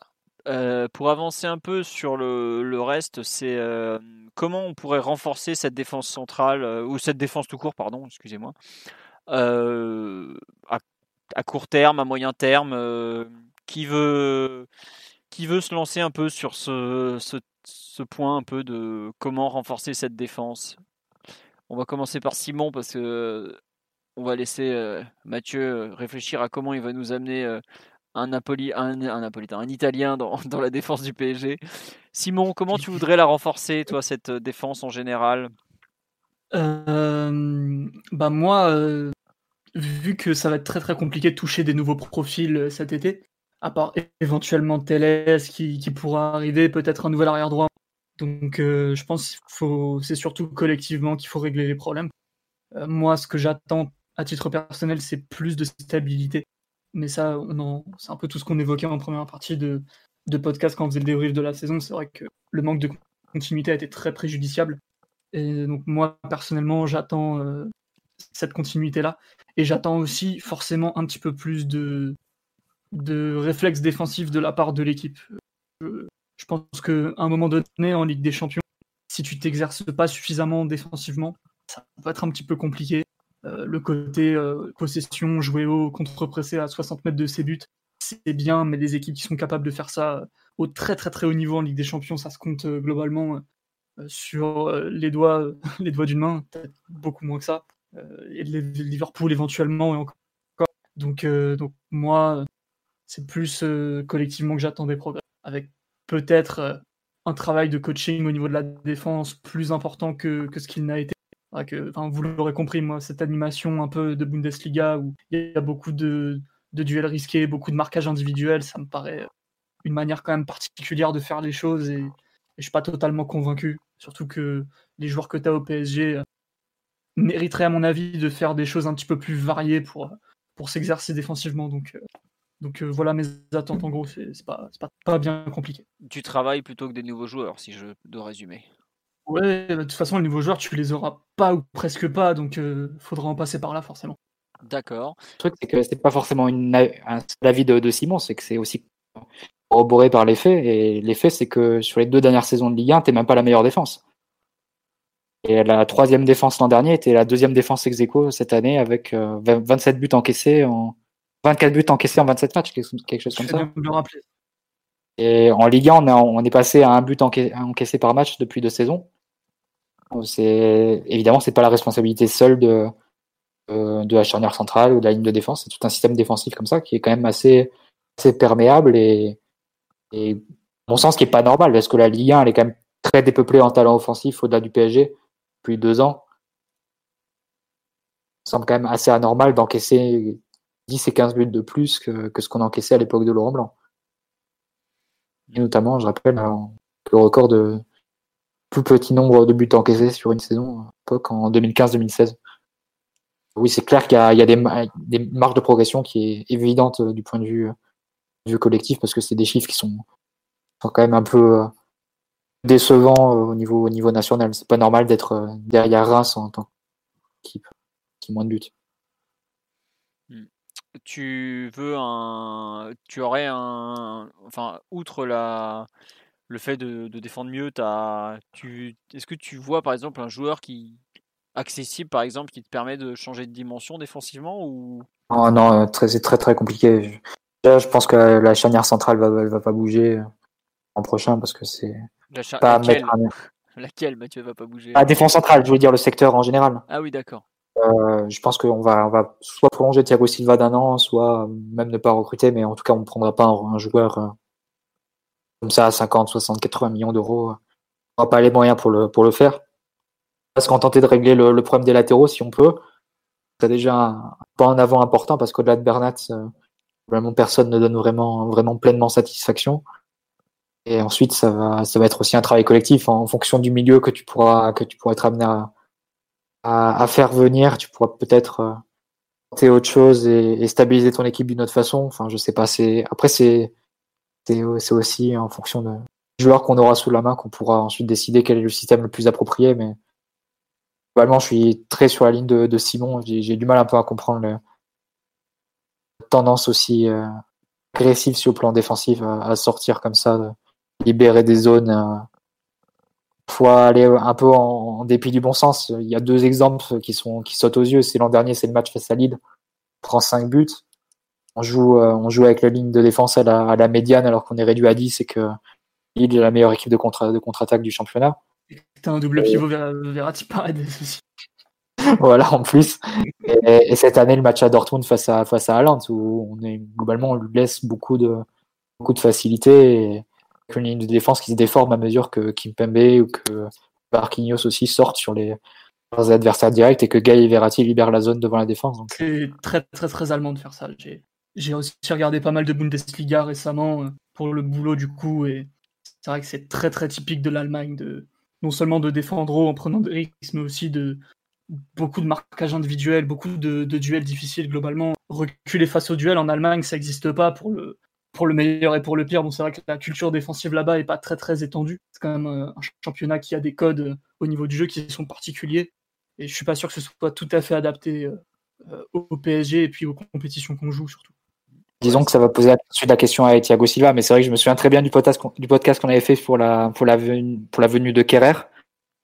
J'ai regardé quelques matchs de, de Schalke pour, pour connaître un peu le joueur et j'avais été ok entre guillemets de voir je me disais mais qu'est-ce qu'il fait Kerrer à sortir comme ça aussi loin de sa défense? Il, va il va sur le côté à 40 mètres de, ses buts euh, sortir sur le sur le piston opposé euh, à libérer comme ça sa défense. Ensuite tu avais Stambouli qui faisait le, libéraux à, couvrir tous les trous derrière.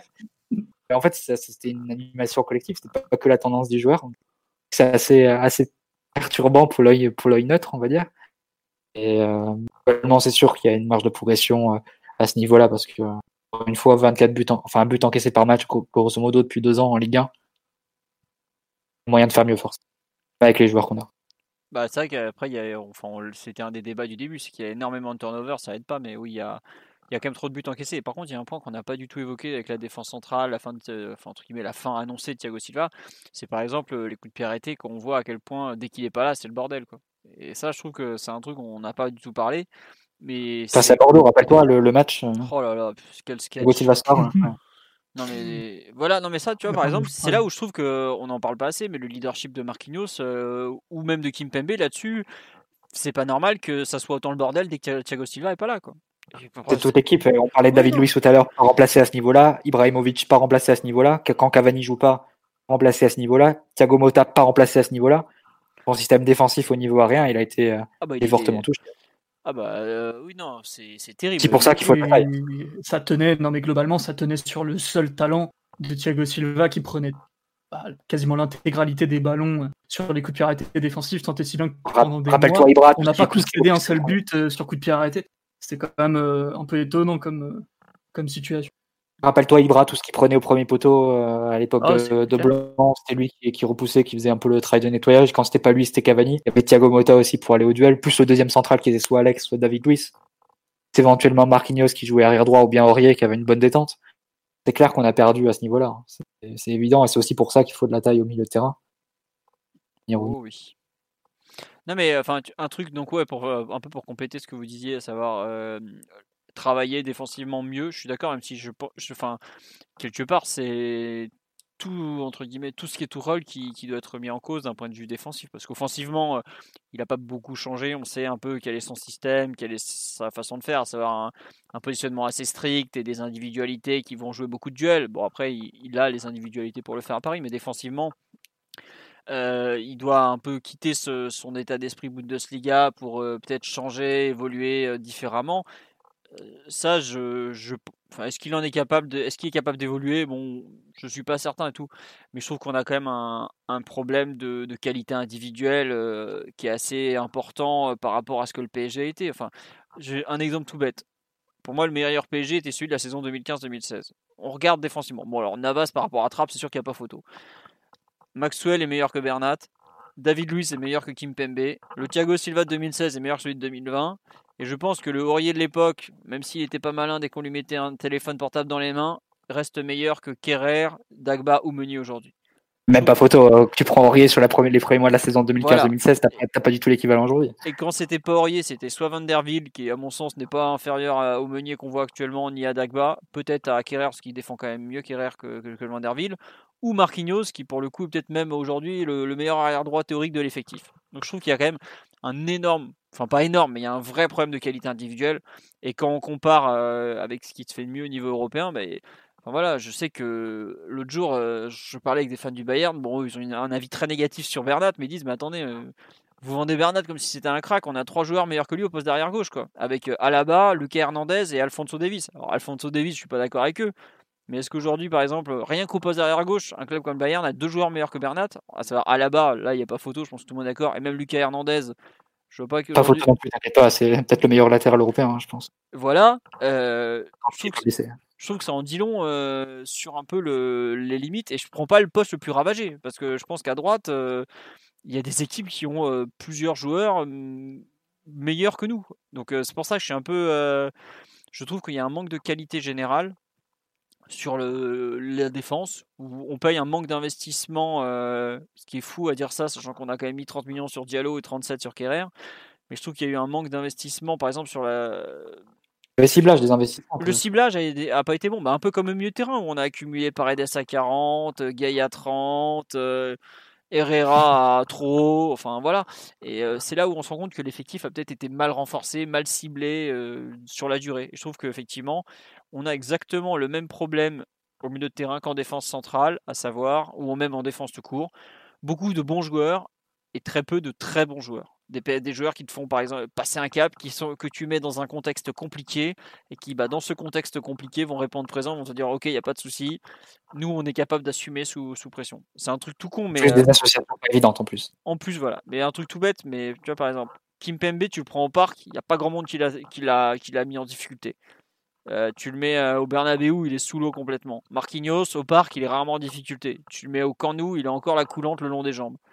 Il y a beaucoup de joueurs du PSG qui, en fait, euh, vont être très à l'aise au, parc parce qu'ils sont chez eux. Le contexte est très positif. Mais dès qu'on change de contexte, qu'on les met dans un contexte difficile, là où justement le très bon joueur va savoir se dépasser, assumer, et eh ben là, on sent que chez nous, ça, a du mal en fait. Et je trouve que c'est là où on manque de, de qualité euh, vraiment individuelle. De savoir des joueurs qui sont capables d'être très forts dans un contexte super compliqué. Tout à l'heure, il y a une personne qui m'a dit Ouais, Ramos Varane, faut pas en faire trop non plus. Mais regardez ce que la paire Ramos Varane, elle a été faite, au, elle a été faite au Parc des Princes quand ils, nous, ils viennent nous mettre une leçon de football. Et bah, euh, Avec la moitié de l'équipe, c'est des remplaçants en plus. Et tu vois, voilà. ça, ça c'est même pas, c'est même pas un match euh, compliqué. Oui. Tu prends la, tu prends la demi-finale contre le Bayern. Euh, contre le oh Bayern en deuxième mi-temps au Bernabeu. Ramos Varane, c'est 40 dégagements défensifs dans leurs 5 mètres 50. 40. Il faut se rendre compte de ce que c'est. Et, et derrière, tu as Navas qui fait 8 arrêts. Voilà. Tout ça en, en 35 minutes de jeu effectif.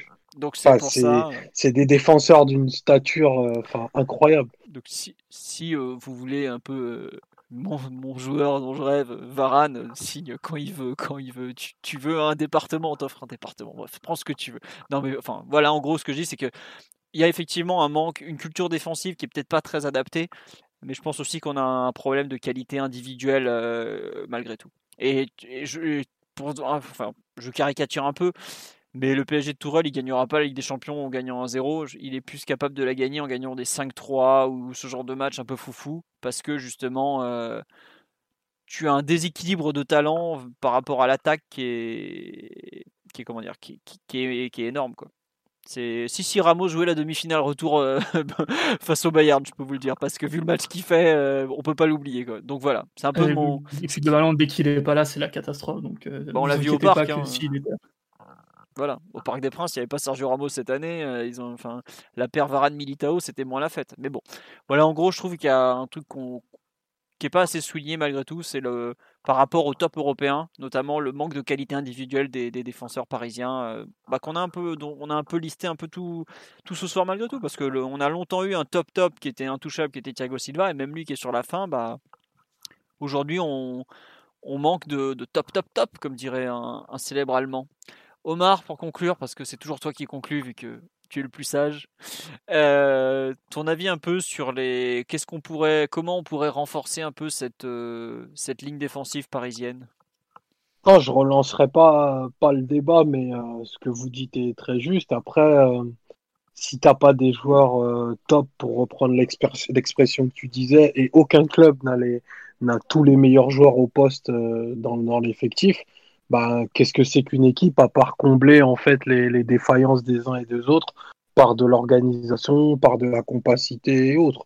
Donc c'est là-dessus en fait où le, où le PSG va être attendu parce que ok c'est acté qu'on n'a pas on n'a pas ben, cinq références dans les postes défensifs, mais euh, à 11, c'est des choses qui peuvent être qui peuvent être comblées. Ça demande peut-être plus de plus de solidarité, peut-être un projet de jeu un petit peu plus plus clair et mieux dessiné.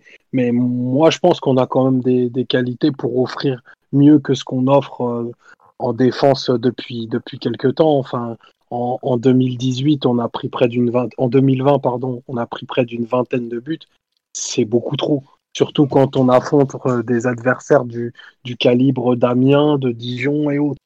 Donc euh, il y, a, y, a, quand même de, de quoi faire et il y a de la qualité dans chacun des joueurs qu'on a, qu'on a évoqués tout à l'heure. Après, ils sont pas tous au même niveau de maturité et pas tous au même, au, même niveau d'expérience, mais il y a quand même de quoi faire et le, et le statu quo qu'il va y avoir probablement sur le marché des transferts nous forcera à creuser, à travailler mieux plutôt que de prendre une solution de facilité en se disant qu'on va aller reclaquer 45 ou 50 millions sur, 50 millions sur un, sur un hypothétique défenseur qui te fera euh, te faire à, lui seul le saut de qualité de toute l'équipe.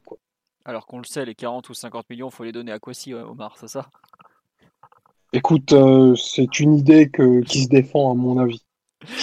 Bon, euh, écoutez, euh, sur ce et cette petite blague de fin, on va arrêter là-dessus puisque je pense qu'on a été quand même assez complet. Je suis pas sûr que Grand Monde soit capable de proposer 2h10 de débat sur la défense du PSG.